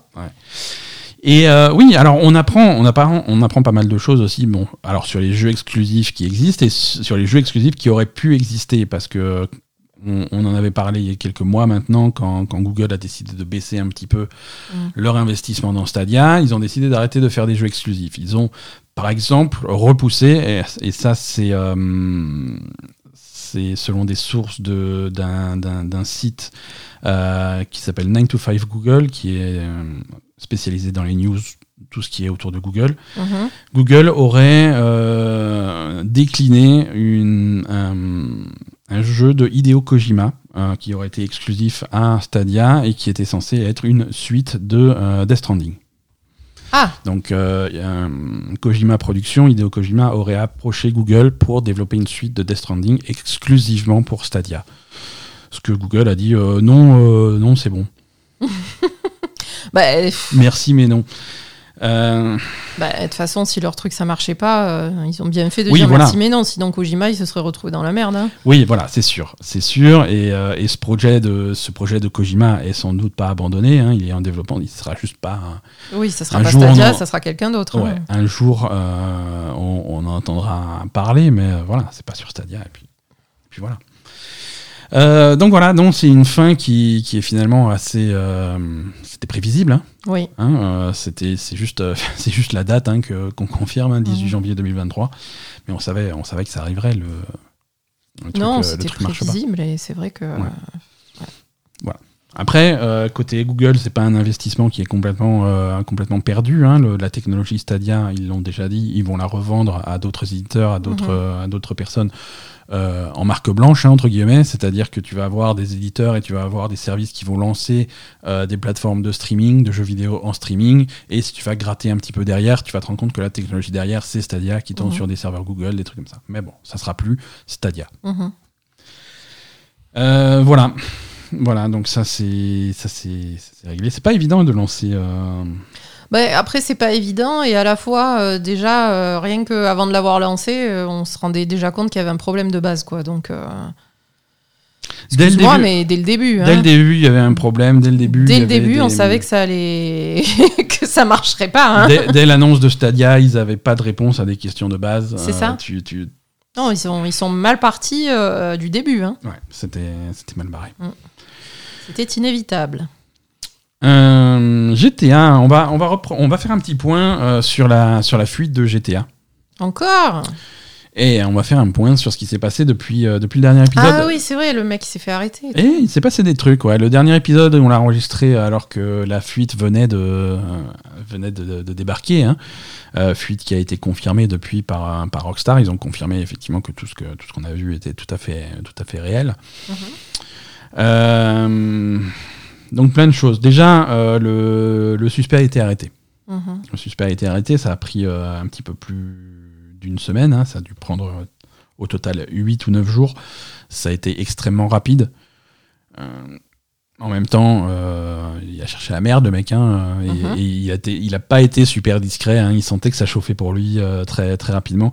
Le, euh, en attente de, de procès, on va, on va parler au, au conditionnel, hein, mais le suspect serait un jeune londonien euh, de, de 17 ans. Mhm. Euh, donc 17 ans, tu peux faire toutes les blagues du monde. hein. Euh, Ça va de il est trop jeune pour jouer à GTA, ou alors il était pané quand San Andreas est sorti. euh, C'est ouais, très jeune. Et donc, euh, donc il a, il a été arrêté. C'est pas, il n'en est pas à son coup d'essai. hein. Euh, il avait déjà été arrêté pour des, pour des problèmes de, hacking euh, il, y a, il y a quelques années. Il fait partie d'un groupe de, hackers qui s'appelle Lapsus. Le groupe est soupçonné d'intrusion chez pas mal de d'autres entités. Lui en particulier, en plus d'avoir fait euh, d'avoir fait Rockstar, il, il aurait aussi euh, piraté les serveurs de, de Uber. Ah bon, d'accord, ouais. Oui, non, il, attends, il fait. il- Du coup, il leur a piqué des sous un peu Ah, non, il pique rien, tu vois. C'est juste qu'il fait son truc et puis après il frime, mais euh, ça sert à rien, quoi. Bah ouais, mais bon, c'est comme ça qu'ils font les hackers, non? Voilà. Euh, le groupe Lapsus aurait, aurait piraté des, des, des boîtes comme Microsoft, Samsu- Samsung et Nvidia euh, dans, les, dans les derniers mois. Donc c'est des gens qui étaient très recherchés par tout le monde, hein, par, euh, par le département de justice américain, par le FBI, par, par Ah, un peu d'accord. tout ce que tu veux. Oui, oui, non, c'est... Et donc, ils se sont fait choper à cause de lui, là. Lui, il s'est fait choper. Le groupe... euh, le, le Bah, il groupe fait en partie général. du groupe. Oui, mais ils n'ont pas chopé les autres. hein, euh. Ouais, mais bon. Ouais, mais bon. Il- voilà. Ah, Ils ont pas démantelé le groupe. Non, non, non, complètement pas. Non, non, ils l'ont chopé lui. Mm. Euh, après, euh, les, les suites, on va voir, il va y avoir un procès. hein, mais lui, comme dit, il avait été, il, il est, il était déjà, euh, il était déjà surveillé pour un, pour pas mal de choses. Donc c'est, il y a de la récidive, il y a plein de choses. Alors, qu'est-ce qui risque ben, il est, il est mineur. Hein il va pas risquer non plus énormément de choses, mais après, ça va aussi. Hein. Euh. C'est pas non plus, il a pas tué quelqu'un. hein. Alors, il n'a pas tué quelqu'un, mais euh, c'est, il a, et il a pas non plus fait que, euh, que mettre trois vidéos de, de, de oui, GTA voilà, sur le a fait truc. autre hein. chose. euh, Non, il a, il a volé le. il- alors, on parle de plus de 90 vidéos, mais on parle aussi donc du code source euh, de GTA 5 et du code source de GTA 6. Oui, Euh, tout ça, c'est propriété. Et des de- choses, c'est voilà, c'est absolument la propriété de Rockstar et c'est des choses qu'il menaçait de vendre au plus offrant euh, si Rockstar En ne payait pas une rançon. Oui, voilà, d'accord. Donc là, voilà, là il y a du chantage, là il y a de la rançon, euh, C'est là pas pareil. c'est des trucs. Et, et on parle, on parle beaucoup de. Il y, a, y y eu beaucoup dans ces deux dernières semaines de discussions autour de, de l'impact que peut avoir un tel, euh, une telle brèche euh, sur, euh, sur le développeur, sur Rockstar. Euh, c'est l'impact peut être euh, selon ce qui se passe après, l'impact peut être assez significatif. Euh, si le code source de GTA V se retrouve dans la nature, Mhm. ça va trivialiser le développement de logiciels de triche pour GTA Online. D'accord. Donc si les GTA, les, si il dev- il- ça devient facile de tricher sur GTA Online, c'est une énorme source de revenus pour, euh, pour Rockstar qui va euh, du jour au lendemain complètement s'effacer. Donc c'est un problème qui peut être, euh, c'est un préjudice financier qui est énorme. Ouais, mais attends, est-ce que Rockstar est pas responsable de protéger ses données aussi? Bah, ils font ce qu'ils peuvent, mais après, oui, c'est. Ouais.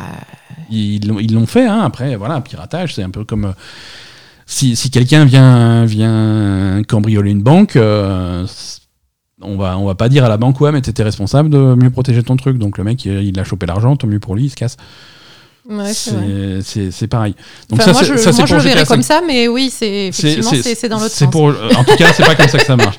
Ça, c'est pour GTA 5. Pour GTA 6, si le code source de- se retrouve dans la nature, c'est la même chose. C'est-à-dire que ça, ça peut avoir des problèmes de, de triche sur tout ce qui se passe sur online sur GTA 6 à l'avenir. Mhm. Et sauf que là, c'est un jeu qui est pas sorti, donc ils peuvent identifier le code qui a fuité et ils peuvent refaire ce code, remodifier ce code. Mais ça, ça veut dire que ça repousse la sortie de GTA 6 d'autant. Et d'autant, c'est quoi? Ça peut être une sortie qui est repoussée de un an, deux ans, trois ans, selon. Ah, ça c'est sûr, ça leur selon- fait du voilà. travail en plus. Hein. Voilà, mais c'est pas deux semaines de travail en plus. Ça peut être des années de report du jeu. Parce qu'il faut recommencer à zéro, refaire le truc à zéro. Ensuite, il y a tous les problèmes, au niveau des vidéos, euh, il y a tous les problèmes de- d'attente des fans, euh, surtout sur un jeu comme GTA 6. Les vidéos ont montré des, des mécaniques de gameplay, des trucs comme ça, des choses qui étaient en développement. Mhm. Euh, on, on- on en avait parlé il y a quelques années maintenant, c'est quand, quand on parlait de, de Spider-Man par exemple, et des différences qu'il y avait dans les trailers de Spider-Man et dans le jeu final, et du scandale que ça faisait parce qu'il y avait une flaque d'eau qui n'était pas exactement au même endroit et qui n'avait pas la même gueule. Oui, Là- non, mais après. Là, on parle de mécanique de gameplay. Ils ont tu montré. dois, euh, juste justifier auprès de tous les connards. euh, mais tu es obligé, plus, tu es obligé parce que c'est des, c'est des trucs qui prennent sur Internet des proportions énormes et c'est débile. C'est débile. C'est débile, Ben mais, voilà. mais c'est comme ça. C'est-à-dire que une des, une des plus grosses vidéos de gameplay de GTA 6, c'est ça montre une scène euh, où, euh, où la protagoniste est en train de braquer un diner, Mhm. euh, mais, mais un braquage un petit peu plus évolué que ce qui se faisait dans GTA 5. hein. Tu, peux, tu peux braquer la caisse, tu peux aller voir les différents clients les uns après les autres, les menacer, les trucs comme ça. C'est un peu quelque chose qui va intégrer des mécaniques de Red Dead Redemption 2 dans euh, dans GTA, ce genre de choses. Alors ça, c'est clairement des mécaniques qui sont testées, qui testent en interne pour voir si ça marche, pour voir si c'est fun. machin. Si cette mécanique de braquage de diner ne se retrouve pas dans le jeu final, euh, ça va jaser, ça va parler, il va falloir justifier, parce que là, ils en sont encore à une stade. Voilà, on teste, on essaie, on regarde si c'est fun. Ah, c'est pas fun, et ben on le met pas dans le jeu. Mais bien sûr. Mais là, euh, là, maintenant que ça a été montré, ça rend ce genre de choses beaucoup plus compliqué. Même si c'est débile, je suis d'accord avec toi. Il devrait pas, euh, c'est pas, c'est absolument pas contractuel, c'est pas dû. Ce qui est vu dans ces vidéos, ça n'est pas dû. Ben non. Mais euh, les- le, le problème, c'est qu'on s'adresse à des fans de jeux vidéo qui ne comprennent pas ces conneries-là. Oui, mais le problème, c'est que quand tu fais des jeux vidéo, tu vas forcément t'adresser à des gens qui comprennent pas ce que c'est de faire un jeu vidéo. Alors, soit tu l'assumes, soit tu fais autre chose aussi. Hein. Et c'est pour ça, et les gens qui disent que Et les je m'inquiète pas pour Rockstar, ils ont quand même un budget euh, communication. Euh, Il y a des gens qui sont, ils ont assez de fric pour pouvoir Mhm. payer des gens euh, qui vont diffuser sur, sur Alors- Twitter ou sur un peu sur les réseaux sociaux, enfin, qui vont s'occuper de la communication du studio. Tout Par- à fait. par mais bon, contre, c'est un, ça- pro- c'est un problème de plus à résoudre. Et- Oui, mais je sais, mais si tu veux, j'ai moins de peine quand ça arrive à un studio comme Rockstar que quand ça arrive à un studio où, qui, a, qui a vraiment pas les moyens Ouais. de, de rattraper derrière, quoi, tu vois. Surtout que, surtout que là, en particulier, il y a plein de développeurs qui sont venus soutenir euh, Rockstar. Oui, non, mais après, c'est s'ils pas en cool. besoin. Ouais, non. Voilà, non, mais tu vois, c'est pas cool dans, dans, dans l'i- dans l'idée, ok, mais bon, Rockstar, ils vont pas me faire pleurer, quoi, tu vois, ça va. Ouais. Tu, tu, tu, tu mets un peu de budget dans ta com et tu rattrapes le truc, et puis c'est tout. Hein. Ouais.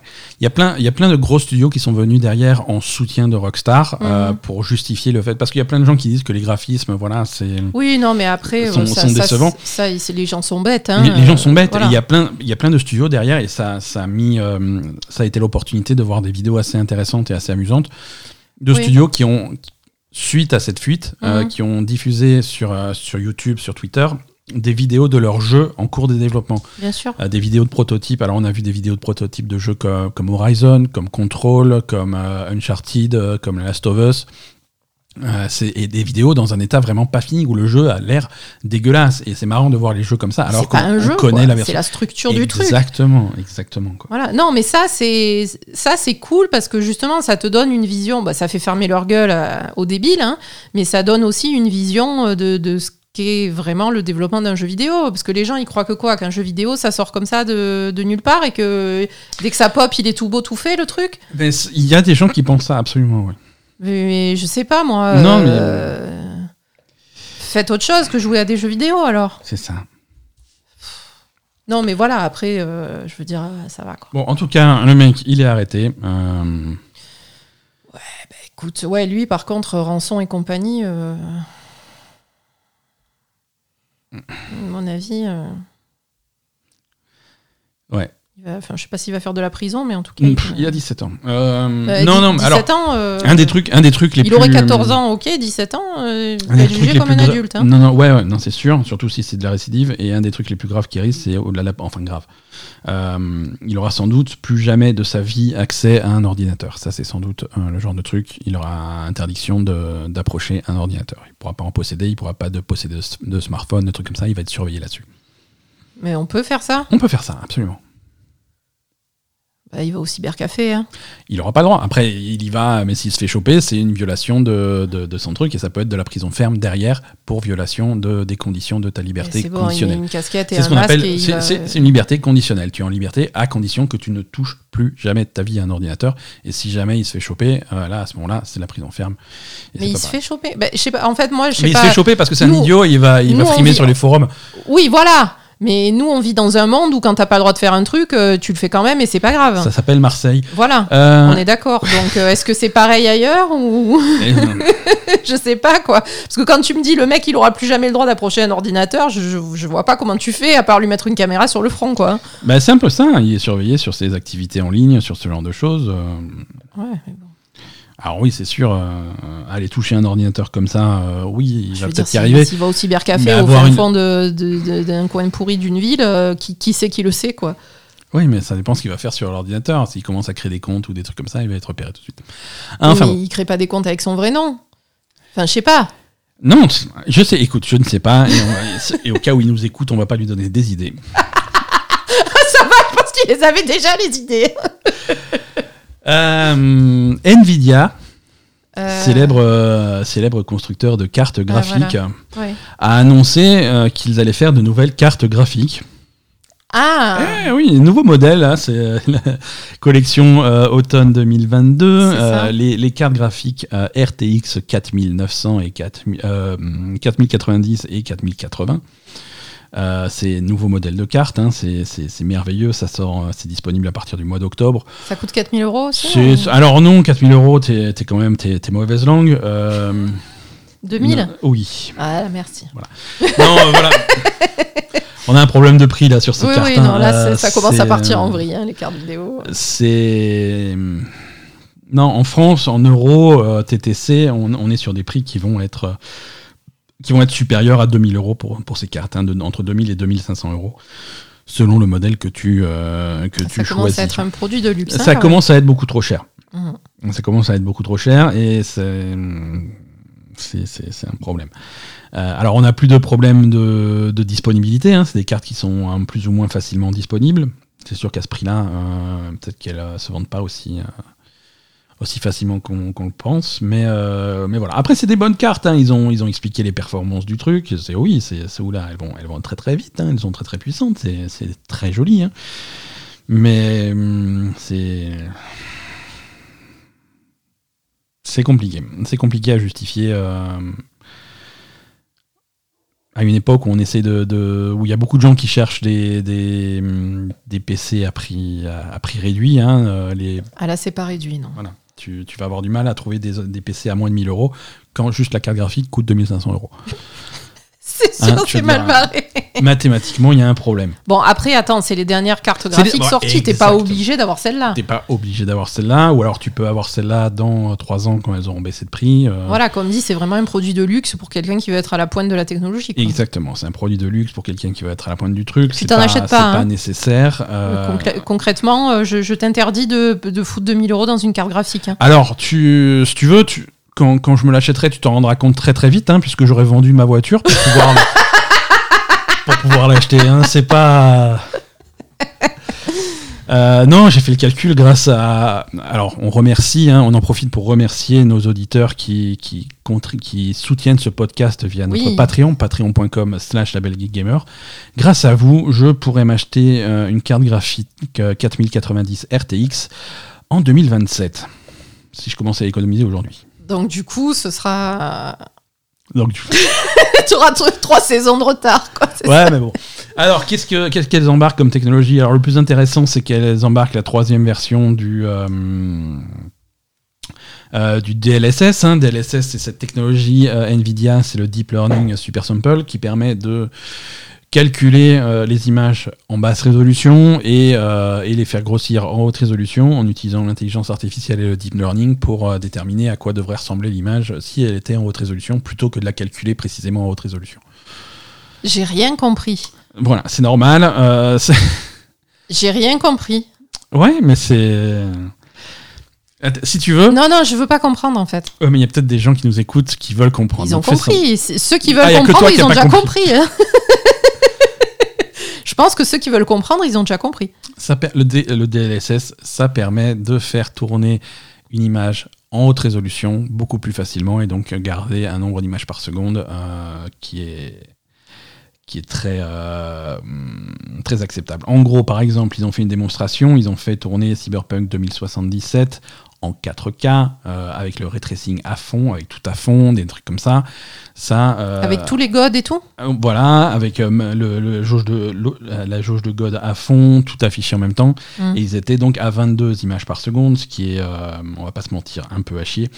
Et en activant le DLSS, ils sont passés de 22 images par seconde à environ 105 images par seconde, ce qui est beaucoup plus, plus correct.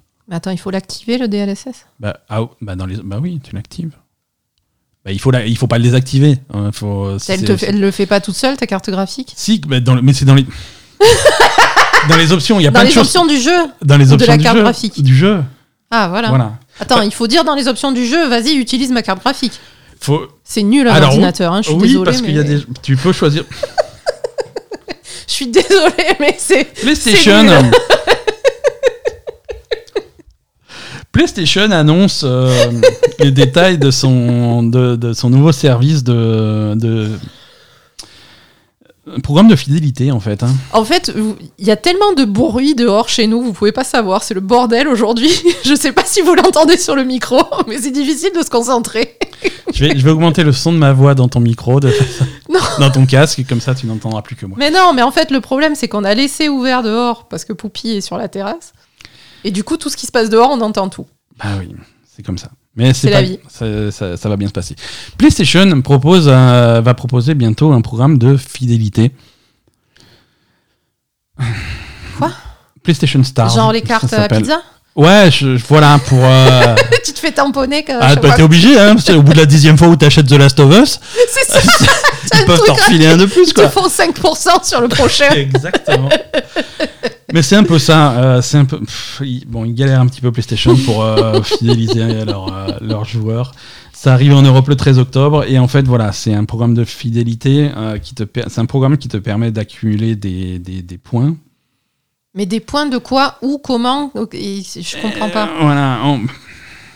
Tu peux gagner des récompenses en- avec euh, différentes campagnes et différentes activités euh, et tu vas gagner des points et que tu vas pouvoir échanger contre des trophées, contre des trucs. Alors des trophées euh, di- digitaux. Hein, euh, que tu peux- Je sais, Ça sert à quoi alors? Je sais pas. Un programme de fidélité pour te filer des trophées? Ils peuvent pas faire un programme de fidélité Alors, pour te filer des jeux? Alors, il y aura, y aura une app sur ton téléphone qui va te permettre de voir tous les magnifiques trophées que tu as chopés. Euh, genre, si tu as acheté, euh, par exemple, si tu as acheté, si as acheté euh, The Last of Us sur PlayStation 3 et The Last of Us Remaster sur PlayStation 4 et The Last of Us Part 1 sur PlayStation 5, tu as un trophée en forme de pigeon. euh, que tu peux admirer sur ton téléphone. Ouais, non, je, je, je vois pas trop euh, à quoi Mais ça peut mener. Ça, ça te donne pas des points quand même Alors, pour Japon- acheter des jeux ou je, je comprends pas. Au Alors oui, euh, voilà, c'est des trucs. Il y, y a certaines récompenses que tu vas pouvoir échanger a priori contre des crédits euh, que tu peux utiliser sur le sur le PlayStation Store. Donc ça peut être C'est Nintendo des qui fait ça, non déjà? Nintendo fait un truc un petit peu similaire. Ouais, voilà. Euh, et, et là, donc, euh, tu vas pouvoir avoir des trucs. Au Japon, ils font un truc très bizarre. Alors, je sais pas s'il y aura la même en, en Europe. Euh, je sais même pas si c'est légal de faire ça en Europe. Mais euh, si tu, si tu atteins le niveau 4. si- C'est géré par le mec de. Au Japon, si tu as- si tu- L'anglais, là, le mec de 17 ans qui fait les fuites. C'est géré C'est par ça, lui, le, système en Europe. au, au- au Japon, si tu atteins le niveau 4 de, de PlayStation Stars, tu as. Je, je cite, PlayStation euh, Stars Oui, c'est le, le, le programme s'appelle PlayStation Stars. Oui, je l'ai je- je l'ai dit. PlayStation Stars. Trop bien. PlayStation Stars. Donc si tu es euh, PS Stars euh, niveau 4 au Japon, euh, tu- on te donne un accès prioritaire au, au service clientèle. Ça veut dire quoi Ça veut dire que si ta PlayStation est en panne ou si tu as un problème et que tu appelles PlayStation en disant oh ça marche pas, euh, tu peux couper la file d'attente et, euh, et les mecs qui t'aident en priorité. Euh, Parce que si jamais t'es genre un- t'es gueux qui est PlayStation Star niveau 2 et que ta PlayStation elle tombe en panne, t'appelles t'appelles PlayStation et il te non mais euh, euh, 45 minutes d'attente s'il vous plaît, on est en train de résoudre les problèmes des niveaux 4 alors Oui, c'est ça. Donc euh, voilà, on en est là dans notre euh, Non, mais non. Oh là là. ça s'appelle le futur. Euh, C'est ça. Alors, si tu veux commencer à, accumuler des points tout de suite, sache que, Play- que, que Sackboy à Big, Van- à Big Adventures, un jeu qui était exclusif à la. Non, c'était PS5 ou PS4 et PS5 Bref, un jeu qui date de la sortie PS5 sortira en version PC euh, le 27 octobre. hein. Il y a déjà une page sur Steam Et si vous voulez précommander le jeu. Où est le rapport avec PlayStation Stars Je, j'avance un petit peu, je, je passe à autre chose. Ah. PlayStation Stars, j'ai- rien plus à dire sur PlayStation Stars. euh, je, il faudra que je l'utilise moi-même pour, euh, pour comprendre parce que je- là je comprends pas. Non voilà, non il y a Sackboy qui sort sur PC aussi, ça c'était c'était la news et je Ouais, n'ai bon. rien- d'autre à dire sur cette news. Cyberpunk 2077 continue à battre euh, des, des records, hein, de plus de deux ans donc après sa sortie, environ deux ans. Il est sorti en quoi En 2020 Hmm, 19. Non. Si. 2020. Il n'est pas sorti fin 2019 Peut-être, hein. Date de sortie de Cyberpunk 2077, Google, euh, 10 décembre 2020. Euh, Voilà, bon. Euh, donc il a bientôt deux ans, et deux ans après sa sortie, il bat enfin euh, les records qu'il cherchait à battre depuis le début. Euh, Cyberpunk 2077 a atteint 20 millions d'exemplaires vendus.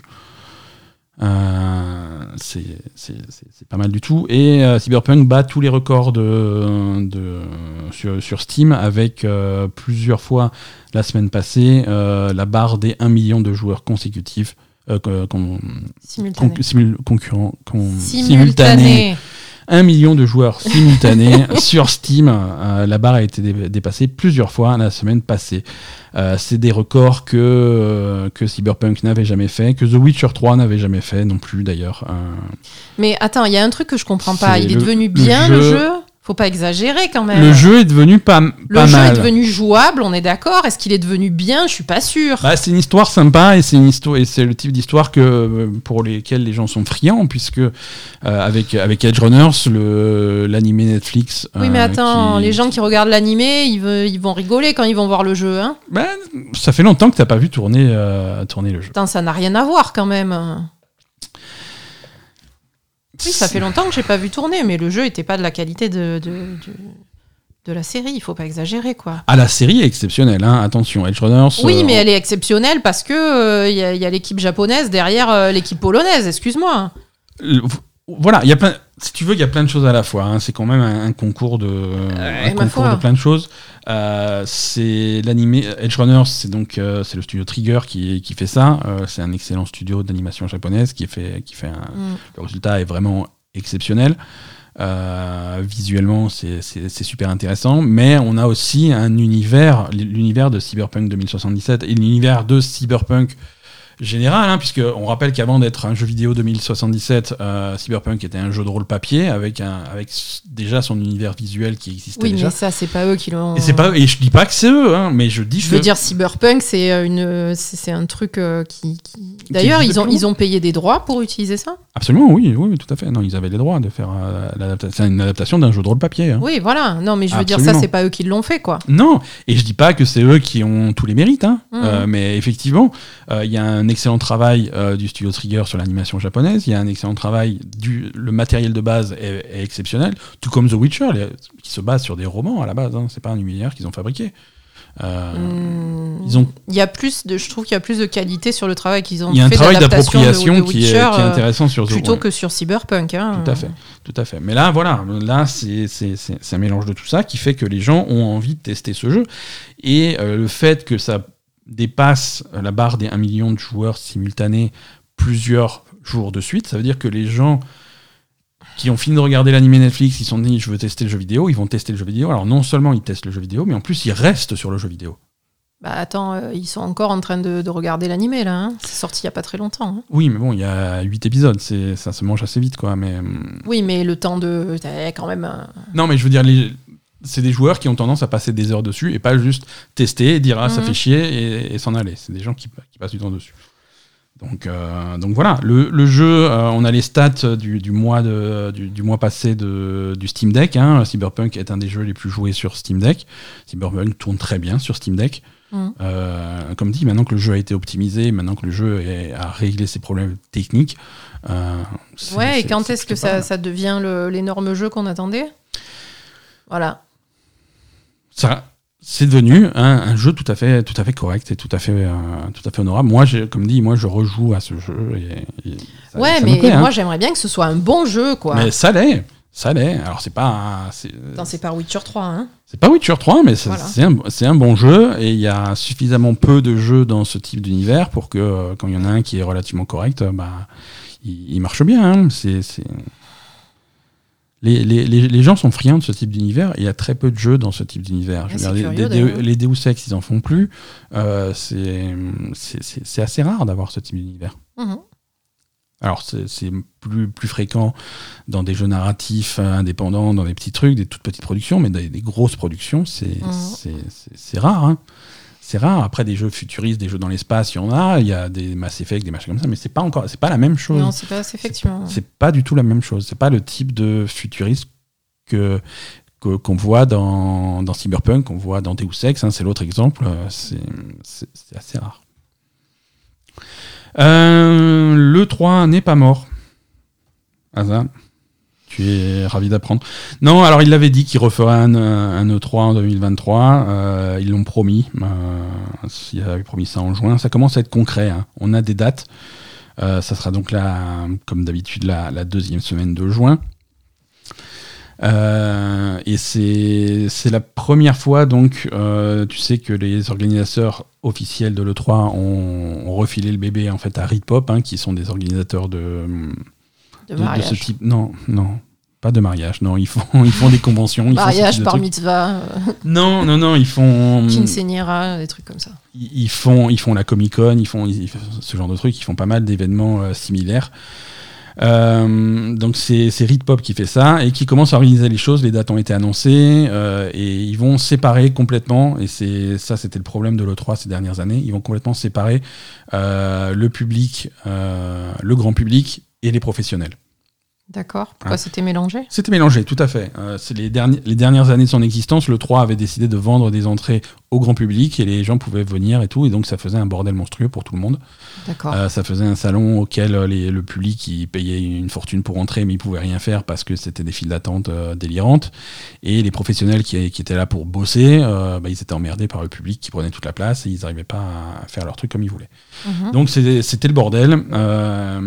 Et là, donc il va y avoir deux halls séparés, un hall pour le grand public, un hall pour les professionnels, où ça va être plus calme, où les gens, voilà, Oui, mais il va falloir que les gens vont pouvoir bosser. Chaque participant fasse deux stands. Alors voilà, deux ou trois stands justement, c'est ça le.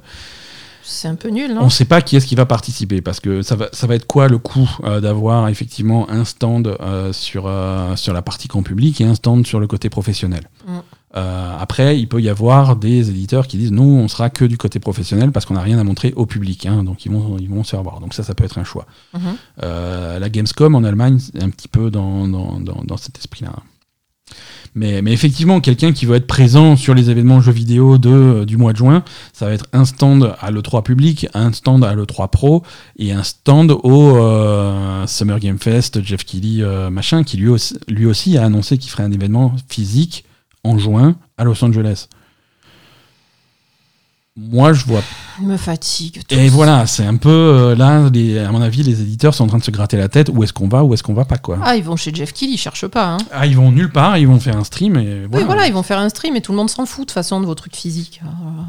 De Et c'est c'est très possible. toute façon, en juin, en juin prochain, euh, qui sait où, euh, où en sera le monde hein Donc, tu, mais- tu veux faire une pause, Asa, peut-être hein Je sais pas, moi Juin prochain en Californie, tout aura cramé peut-être. Franchement. Le. Euh, mauvaise nouvelle encore, on continue les mauvaises nouvelles, hein, euh, s'il te plaît. Euh, il semblerait que sur, sur le week-end, euh, le studio euh, Zaum, qu'on connaît pour avoir fait euh, Disco Elysium, se soit plus ou moins cassé la gueule. Euh, dans, dans le week-end? Dans le week-end, là, hein, sur, sur les dernières 40 Qu'est-ce qui s'est passé? sur les dernières 48 heures, euh, bah, il y a eu des tweets. hein, euh, pff, euh, il semblerait que, que, des membres clés et fondateurs de Zaum aient, je cite parce que la tournure de phrase est, magique, euh, ils auraient involontairement quitté la société. Ah oui, c'est. C'est-à-dire, ça veut dire Donc on parle de Robert Oups. Kurwitz qui était euh, qui, qui était hum, lead writer et designer. On parle de writer euh, Hélène Einper, je massacre les noms, et art and design euh, Alexander Rostov. Donc ces trois personnes ont involontairement quitté euh, la, je- je- la société. Déjà, je comprends pas. C'était. c'était Il était où le studio? Ils sont de quelle nationalité ces gens? J'ai envie de dire Estonie. C'est pays de l'Est, hein, ça c'est sûr, mais de dire- lequel, je sais pas. C'est quelque part par là. Euh, je, je sais pas, on va essayer de trouver. euh, un peu impossible de savoir. Aucun, aucun moyen. de- Bon, c'est Europe de l'Est, de mais savoir. quel pays, on sait pas. Voilà. Oui, alors surtout qu'ils avaient une organisation un petit peu, un petit peu bizarre parce qu'ils avaient le studio Zaum et au-dessus du studio, ils avaient ce qu'ils appelaient la, hum, l'association culturelle Zaum qui chapeautait le studio et d'autres créations qu'ils faisaient à côté. Euh, cette association culturelle est complètement dissoute euh, suite au départ de ces, de ces, de, de ces personnes. Le studio continue à exister et le studio continue à travailler euh, officiellement sur une suite de Disco Elysium. Mais cette suite sera donc euh, réalisée, en tout cas terminée, euh, sans ces personnes clés qui étaient là à la création du premier Disco Elysium. Oui, voilà, ouais, ça a l'air voilà. quand même d'être.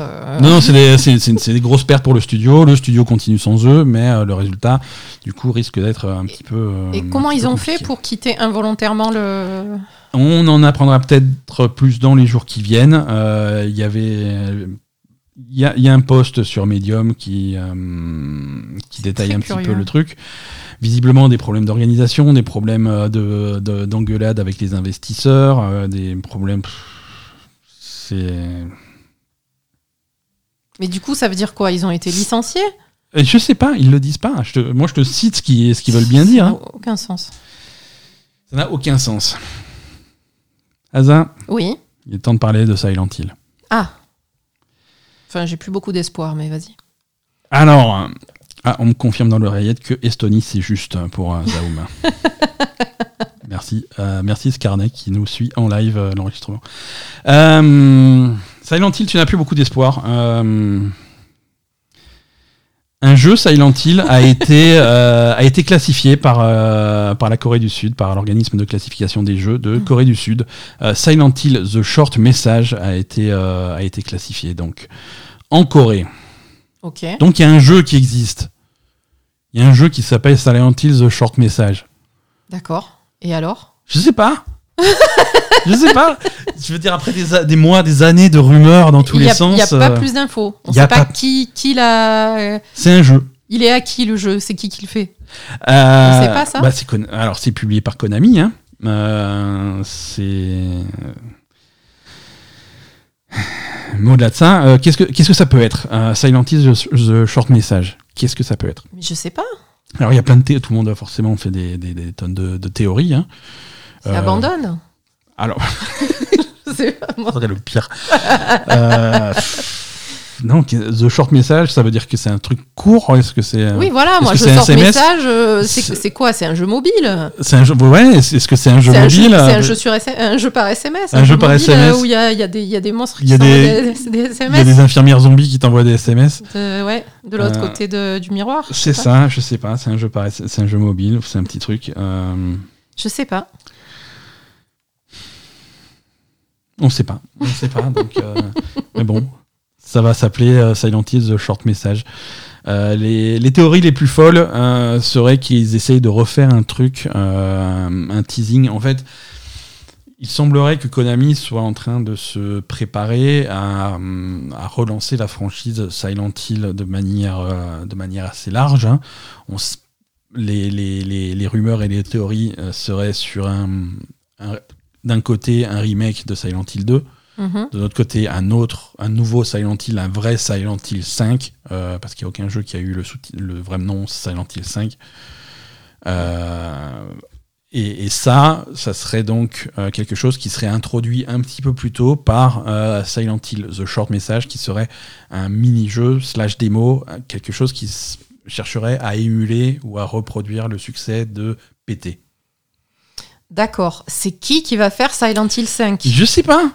Parce que Konami, ils font des jeux? Non, ils ont plus de studio. Et voilà. Voilà, donc euh, quand on en saura plus, on, on reviendra. On- quand il y aura d'autres rumeurs. Je, moi, je veux bien, mais là, pour le coup, c'est pas très concret encore. hein. C'est pas très concret. On devrait en savoir plus bientôt, puisque euh, vu que c'est classifié, euh, ça veut dire que le produit est plus ou moins fini et il, c'est les- il est proche de sortir. Euh, D'accord. Généralement, si c'est classifié, nouvelle, hein. si c'est classifié par les organisations euh, coréennes, c'est qu'on doit être entre 4 et 6 semaines de la sortie. D'accord. Ah oui, ça serait trop bien qu'il y ait un vrai Silent Hill, quoi. Mais, mais qui, qui le fait, quoi? On, on- on en saura plus euh, bientôt. Euh, nouveau jeu. Nouveau jeu chez Electronic Arts, un jeu qui s'appelle Wild Arts. C'est une nouvelle franchise, c'est un nouveau jeu, c'est un truc complètement nouveau. Arts. Wild Arts, il y a un trailer qui est disponible sur, euh, sur les YouTube. euh, vous pouvez aller voir. C'est une collaboration entre Electronic Arts qui va éditer le jeu, Mhm. sous son label Electronic Arts Originals. Euh, c'est le label d'édition euh, qu'ils utilisent pour publier les jeux des studios indépendants, comme par exemple ils avaient fait It Takes Two sur, d'accord. sur, ce, sur ce label. Et donc c'est un studio, euh, c'est un studio externe qui fait ça, puisque c'est Koei Tecmo au Japon euh, qui, qui fait ça, euh, Omega Force, le sous-studio de Koei Tecmo. Et donc il fait Wild Art. Bon. Omega Force, c'est qui Omega Force, c'est donc un studio de Koei Tecmo qui est spécialisé dans les jeux de baston qui, qui tatanent. Euh, ils font généralement euh, ce qu'ils appellent les, les, les musous, hein, les, les, les jeux euh, où, tu, où tu te bats contre des, des, des milliers des milliers de- Ah. d'adversaires, les Dynasty Warriors, les machins. Mhm. Ils font ça pour Nintendo quand ils font du Hyrule Warriors ou du Fire Emblem Warriors. Ils l'ont fait pour Atlus pour faire Persona Strikers. Mhm. Euh, ils font ce genre de truc. Là, euh, ils font quelque chose d'un petit peu différent, mais clairement orienté action, qui va plutôt essayer de, de, de, de pomper, on va dire, hein, euh, de pomper euh, ce que fait Monster Hunter. Ça serait vraiment un jeu, ça serait un jeu de chasse. Ça serait un jeu où on va, taper des gros monstres, on va faire des gros combats contre des gros monstres pour récupérer des, morceaux de cornes et des morceaux de queue pour se faire une jolie armure et aller taper des monstres un petit peu plus gros. Euh, voilà, c'est un style de jeu qui, est assez, assez populaire en ce moment. Euh, Et oui. C'est crossplay, c'est coop, euh, c'est ça, c'est crossplay, c'est coop euh, jusqu'à 3 joueurs. Euh, c'est niveau ambiance, ça a l'air assez sympa. C'est euh, c'est très c'est très c'est très Jap- Japon féodal. Alors c'est pas au Japon féodal, mais c'est c'est ses couleurs, c'est ses inspirations, c'est ses, inspirations artistiques. C'est ça clairement c'est un truc qui. Et tu vas tuer des monstres Eh bien tu tu vas tuer des monstres. Tu vas tuer des espèces de, de, de gros sangliers monstrueux qui, ressent, qui ressemblent à des trucs qui sortiraient de Princesse Mononoke, euh, ce, ce genre de choses. Euh, c'est assez joli, franchement. Pire Euh, truc du monde, quoi. c'est comme ça. C'est comme ça. Donc ça s'appelle Wild Arts, euh, qui J'ai pas envie de tuer les sangliers de Princesse Mononoke.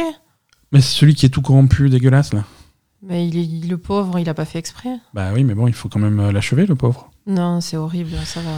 Écoute, on en saura plus sur ce jeu très bientôt, puisque la date de sortie, euh, c'est le 17 février 2023.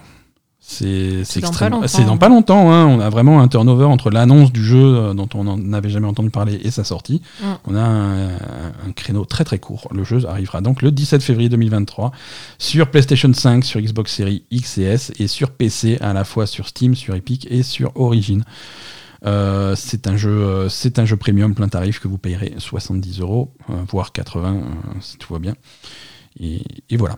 Toujours chez Electronic Arts, Electronic Arts confirme le développement d'un jeu sur la licence Iron Man. C'est pas pour tout de suite. C'est pas pour tout de suite, mais ils ont annoncé le truc. donc euh, mettez-vous le sur le calendrier. on Donc va- ils font du Marvel, euh, Electronic Arts?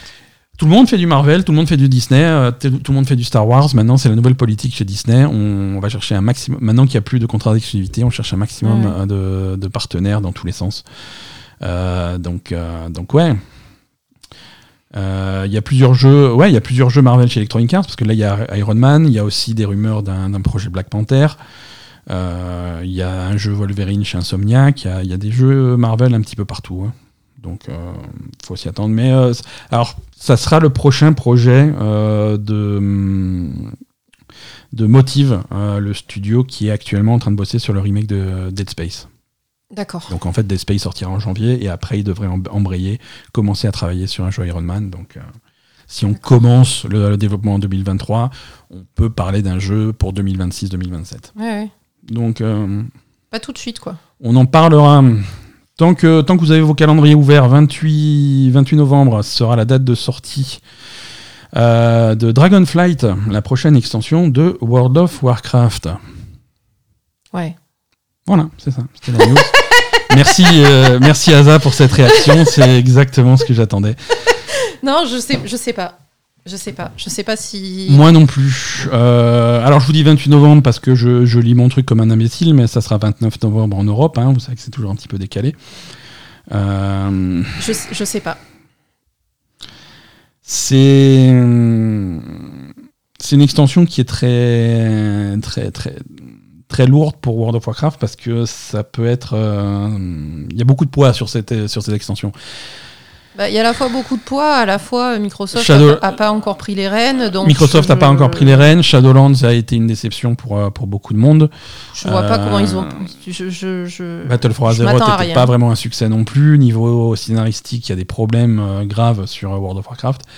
Il faudrait commencer à redresser un petit peu ce navire. Euh, a- Ouais, mais tant que Microsoft n'est pas à la tête, je vois pas comment ils peuvent redresser. Ouais, mais même quand Microsoft sera, sera là, qu'est-ce qu'ils vont faire? C'est pas Phil Spencer qui va écrire le scénario. Hein. Bah, ils vont déjà, ils vont déjà bosser dessus, quoi. un peu plus que que ce que c'était fait. Hein. Mais là, je vois pas, je vois pas trop comment ça peut être une bonne extension, en fait. Ouais. Malheureusement. Allez, quelques, quelques petites news rapides euh, pour, euh, pour finir cet épisode, Mhm. si tu veux bien. Euh, Vampire Survivors euh, sortira en 1.0 après euh, un long early access euh, le 20 octobre. D'accord, faudrait que je m'y remette un petit Voilà, bah, faudra que tu t'y remettes le 20 octobre. hein. Je pense que là, il faut attendre euh, qu'il y ait vraiment la dernière vague de contenu Mhm. qui soit ajoutée au, peu. Jeu. vrai. hein. Euh, pas mal de mystères sur ce qu'il y aura vraiment dans cette version 1.0. Ils ont, ils ont pas encore révélé ça, mais ils ont dit qu'ils le révéleraient euh, au compte-goutte, petit à petit, à partir du 7 octobre, un petit peu comme un calendrier de l'avant, euh, un compte à rebours jusqu'à la sortie où ils vont Mais il est pas tout seul, le mec? Euh, je sais pas s'il est tout seul ou s'ils sont pas nombreux. C'est un tout petit studio, mais euh, mais voilà, ça sera révélé petit à petit à partir du 7 octobre et pour une sortie le 20.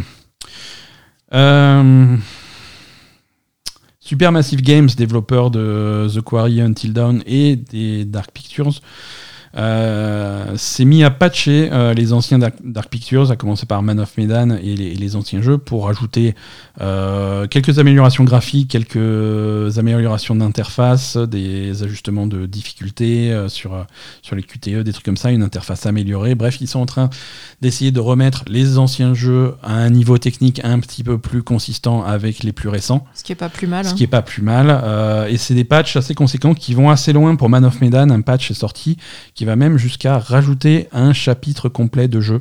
Ah bon? Euh, avec, euh, avec des nouvelles fins, des nouvelles possibilités de mort des personnages, avec des clarifications sur le scénario, ce genre de choses. D'accord. Donc, euh, donc c'est, c'est, c'est plutôt cool hein, de, de, de revoir un petit peu euh, les trucs. Ouais. Le prochain, euh, le prochain Dark Pictures, c'est The Devil in Me qui sera, qui sortira le 18 novembre. Euh, on continue les news express. Euh, Ça, on va même pas s'attarder dessus. Euh, Skull and Bones est repoussé pour la 17e fois. Skull and Bones, qui devait sortir début novembre, sortira désormais le 9 mars 2023. Qu'est-ce que- qu'est-ce qu'on peut dire? Bah, je sais pas, la bêta s'est mal passée, c'est ça? Euh, bah, c'est ce qu'il faut croire. hein. Ils, ils avaient des tests techniques. euh, ils ont eu des tests techniques au cours du mois de septembre. hein, euh, tests techniques auxquels les participants peuvent pas trop euh, raconter ce qu'ils ont fait parce que été sous clause de confidentialité. Mais en tout cas, Mais bon, euh, à la suite voilà, de ces à tests suite de ces techniques, tests euh, ils ont repoussé le jeu de six ils mois, ont pris quoi. la décision de prendre un petit peu plus de temps pour euh, pour peaufiner le jeu.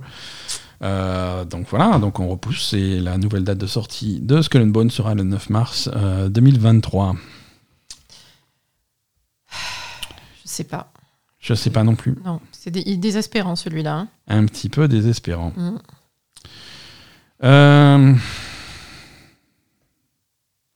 C'est tout pour les news.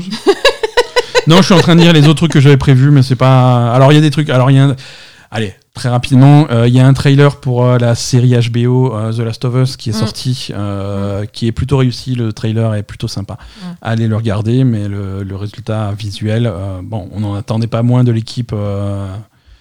Oui. Qui a, qui a derrière, hein, puisqu'on a, on a Craig Mazin qui avait fait Tchernobyl. Tchernobyl, ouais. Voilà, c'est une série qui est créée main dans la main avec, avec ce mec-là qui avait créé Tchernobyl, qui était une super série. Et Neil Druckmann, donc le créateur de The Last of Us, c'est bien que le créateur du jeu soit autant impliqué dans la Mm. création de la série. Ça permet d'avoir une authenticité euh, plutôt pas mal, qui a l'air d'être respectée dans les images qu'on a vues en tout cas. Oui, oui, bien sûr. Euh, on n'a toujours pas de date, c'est quelque part en 2023, mais, euh, mais ça a l'air pas mal. On va avoir aussi des nouvelles très bientôt, euh, et quand je dis très bientôt, c'est jeudi 6 octobre, du film Super Mario Bros, qui devrait révéler à la Comic Con de New York son premier teaser. Donc euh, si, euh, si, vous, allez, si vous avez hâte d'entendre Chris Pratt euh, dans le rôle de Mario, Ah, moi, j'ai- hâte. hein. ah, moi j'ai super hâte, moi je veux voir ça. Je pense qu'on verra ça le 6 octobre. Euh, ça, ça, ça va être cool. Et chez Netflix aussi, pas mal de choses. Alors, pas mal de news chez Netflix qui a fait. alors, de news jeux vidéo, hein, attention, on va pas. Mais ils ont fait leur, leur espèce de truc annuel qu'ils appellent le, le Tudum. Mhm. Donc Netflix Tudum, où ils ont révélé plein de trailers de leur prochaine série. On s'en fout. euh, mais également euh, des infos sur On s'en fout pas, mais on ne parle pas ici. on, quoi. on s'en fout. La Belle et Gamer s'en foutent. Euh, par contre, saison 3 de The Witcher prévue pour l'été 2023. On s'en fout pas de ça? Euh, oui, mais c'est The Witcher. On n'a même pas fini la saison 2, quoi. Et, euh, et, la, et le spin-off euh, The Witcher Blood Origin, euh, série qui sortira au mois de décembre de cette année. C'est une série-série ou une série animée? C'est une série-série avec des vrais acteurs Ah, et merde. ça sera, ça sera un spin-off qui se passe 1200 ans avant The Witcher et qui Donc, raconte la création du premier Witcher. Ah, il y a qui dans cette série?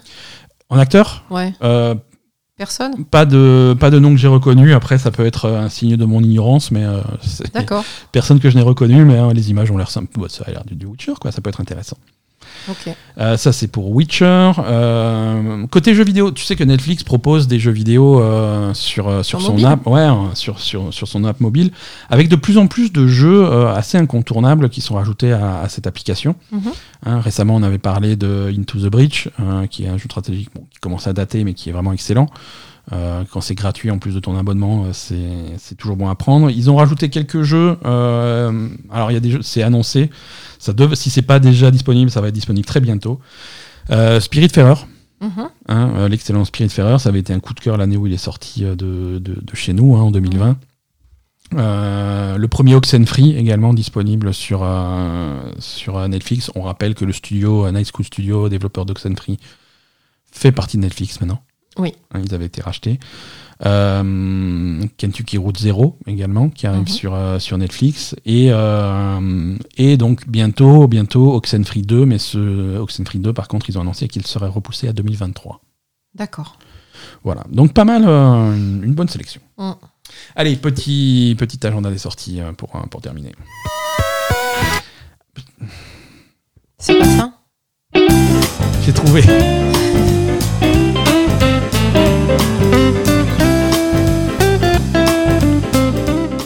J'ai trouvé le bon bouton. Euh, agenda des sorties. Alors, euh, mardi 4 octobre sortira sur, sur Switch, sur Xbox One, sur Xbox Series X, sur PlayStation 4, sur PlayStation 5 et sur PC euh, via l'application euh, Battle.net Overwatch 2 Ah oui, c'est vrai. petit jeu qui s'appelle Overwatch 2. Alors, euh, bon, ça c'est un gros morceau, on en parlera la semaine prochaine. hein. Mais c'est un Overwatch 2 qui est, qui est attendu par, par les amateurs et par les fans avec un petit peu de scepticisme. C'est- rien de le dire. Euh, le, jeu change complètement la, la- formule d'Overwatch, passe sur, sur du Battle Pass, sur un, sur un cash shop pour acheter tes- les skins que tu veux, ce genre de choses. On attend de voir la version finale euh, du 4 octobre pour voir euh, comment tout ça sera équilibré. Euh, pas mal de changements pour passer, en fait d'un jeu payant Overwatch 1 euh, qui coûtait 40 euros à l'époque à un jeu free-to-play qui va remplacer Overwatch 1. hein. Overwatch 1 n'est plus, n'existe plus. Donc comment faire pour compenser les, les joueurs euh, d'Overwatch 1 Comment faire pour faire la transition correctement? Tout ça, c'est c'est des choses qui sont très, euh, très compliquées à gérer. On va voir comment, comment Blizzard s'en sort. Euh, là, les dernières annonces, euh, bon, pour les joueurs d'Overwatch 1, et donc j'imagine que c'est la plupart de- d'entre vous qui nous écoutez, euh, il n'y aura pas énormément de changements. Pour les gens qui commencent avec Overwatch 2 euh, et qui se lancent dans Overwatch sur la version gratuite Overwatch 2, euh, il faudra débloquer tous les personnages d'origine d'Overwatch 1 Ah bon les personnages ne seront pas débloqués de base. Il faudra les débloquer au fur et à mesure Mais comment en jouant. En jouant. euh, Sérieux en- euh, euh, tout à fait, tout à fait sérieux. C'est une progression qui sera indépendante de, de- du Battle Pass ou des trucs comme ça. C'est ce qu'ils appellent la FTUE, la First Time User Experience, euh, qui permet de débloquer au fur et à mesure les personnages. Alors ça, c'est quelque chose qui a deux utilités. Euh, qui a l'utilité de t'apprendre à jouer en te donnant accès au début aux personnages les plus simples, les plus faciles, et Mhm. voilà Pourquoi pas, ouais. de façon à découvrir un petit peu les différents rôles et les différents trucs. Et de les mettre ensemble, les gens qui sont comme ça. Et, alors. le- et les mettre. en- Alors, les, les mettre ensemble. Les et- matcher et- ensemble. Les matcher ensemble, tout à fait. euh, sachant que. Alors, ils ont bien dit que si jamais tu veux, tu te mets en groupe avec tes potes, euh, ça te débloque tout. Ouais. Euh, c'est vraiment si tu veux découvrir tout seul, voilà. Euh, et tu vas, ça va donc débloquer les trucs au fur et à mesure euh, et t'apprendre à jouer, débloquer les modes de jeu également au fur et à mesure pour t'apprendre à jouer au fur et à mesure et que tu sois pas largué au milieu de ce truc-là sans rien, sans rien comprendre. Et tu peux pas Pourquoi faire. pas Je, peux, je peux pas le faire, moi, ça? Euh, on peut te créer un nouveau compte et du coup oui, ça, ça- ça- ça va passer par là. Et ça te permet donc de débloquer les trucs au fur et à Je mesure. peux pas me créer un nouveau compte, j'ai mon combat maintenant déjà. Bah oui, mais si tu veux passer pour quelqu'un qui a jamais joué à Overwatch, euh, Oui, mais tu peux pas le, le- le- Je- mettre le truc je quand ne tu as sais pas. déjà joué Je ne sais pas, non, je ne pense pas. Et c'est pour éviter que des gens qui jouent bien euh, se, se- se, tirent parti des trucs. Bref, euh, c'est et du coup, euh, le- les, les personnages seront débloqués sur, euh, sur en gros sur une centaine de parties. Une fois que tu as fait 100 matchs, tu auras. 100 Et matchs. c'est beaucoup. Ah, c'est beaucoup. C'est beaucoup parce que parce que l'autre l'autre aspect du truc, c'est aussi pour pour permettre pour euh, pour faire chier les gens qui vont recréer des comptes après s'être fait bannir euh, pour des comportements euh, problématiques. Ouais, mais là, tu fais chier directement ceux qui, ceux qui jouent, quoi. Tu... Bah, comme dit, tu débloques les choses au fur et à mesure, tu, dois- tu as accès à de plus en plus de trucs au fur et à mesure, et si jamais tu, as, tu joues avec tes potes, c'est de toute façon débloqué, donc euh, voilà. Oui, mais si tu joues avec tes potes, t'as accès à tous les personnages d'un coup? Et voilà, on va attendre le, le- le 4 octobre pour voir euh, vraiment comment ça Je va se, présenter. C'est pas fait. tout à fait clair. Euh, voilà. Parce que 100 matchs, c'est énorme. Hein. Voilà. C'est- Alors, Je vois pas pourquoi t'as besoin d'attendre 100 matchs pour 100 matchs, c'est débloquer beaucoup. euh, tous les trucs. Hein. 100 matchs, Euh, euh, Je veux bien qu'ils fassent un espèce de, de truc pour t'apprendre à jouer au départ, mais après, euh, bon, ça va, quoi. 100 matchs, c'est beaucoup. voilà. Je sais pas, c'est un peu... Faut, faut voir, c'est un peu bizarre. hein. Les sorties également. Alors le reste des sorties, ça va concerner surtout les, les joueurs de Nintendo Switch qui ont, qui ont cette semaine euh, des super jeux, mais un petit peu en retard. Euh, Nier Automata sort euh, jeudi 6 octobre sur Switch euh, et No Man's Sky sort vendredi 7 sur, sur Switch également. Ah, ils sont bien en retard quand même. hein. Voilà, bon, c'est pas des jeux tout neufs, hein, mais, euh, mais bon, c'est des versions Switch. Euh, on attend de voir ce que ça donne niveau performance. Euh, les retours que j'ai de Nier Automata, en particulier dans sa version Switch, euh, le portage de la- sur Switch de ce jeu serait, euh, je cite, un miracle. Euh, le- visiblement, la- les performances sont assez exceptionnelles pour un, pour un jeu Switch, donc c'est Mhm. c'est plutôt une bonne nouvelle. hein. C'est surtout pour un jeu comme Nier Automata qui a besoin de, de tourner rapidement pour, pour garder un petit peu pour être intéressant. Euh, si, si Nier Automata qui rame, je j'imagine pas la galère. Voilà, écoute Asa, on a terminé pour cet épisode. Ok. On donne rendez-vous à tout le monde euh, la semaine prochaine euh, pour l'épisode 250 euh, de La Belle Gamer. On, on prépare, on est en train de préparer quelques, quelques surprises, quelques trucs. Ça va être un épisode intéressant, ça va être, ça va être marrant. En- on, on va annoncer au fur et à mesure sur Twitter et sur, sur le Discord ce qu'on prévoit pour, un- pour cet épisode au, fil, au fur et à mesure qu'on s'en approche. Donc n'hésitez pas à nous suivre sur Twitter et venir sur le serveur Discord de la Belle Gamer. Les, les invitations et les liens sont dans les notes de cet épisode. Mhm. N'hésitez pas. Le truc, le pre- la première chose qu'on peut dire, euh, c'est que tout le monde pourra écouter en live l'enregistrement de l'épisode. hein. ça sera accessible à tous. Euh, ça se passera sur Discord. Donc tout le monde pourra écouter l'épisode euh, pendant, pendant qu'on enregistre en direct et peut-être participer aussi un petit peu en direct si vous avez un micro qui, qui marche bien. On va essayer de faire des trucs un petit peu marrants, comme on avait déjà fait une fois il y a quelques temps. Euh, On va essayer de refaire quelque chose de similaire. Merci à tous de nous avoir écoutés. On vous souhaite une excellente semaine et à la semaine prochaine. Merci.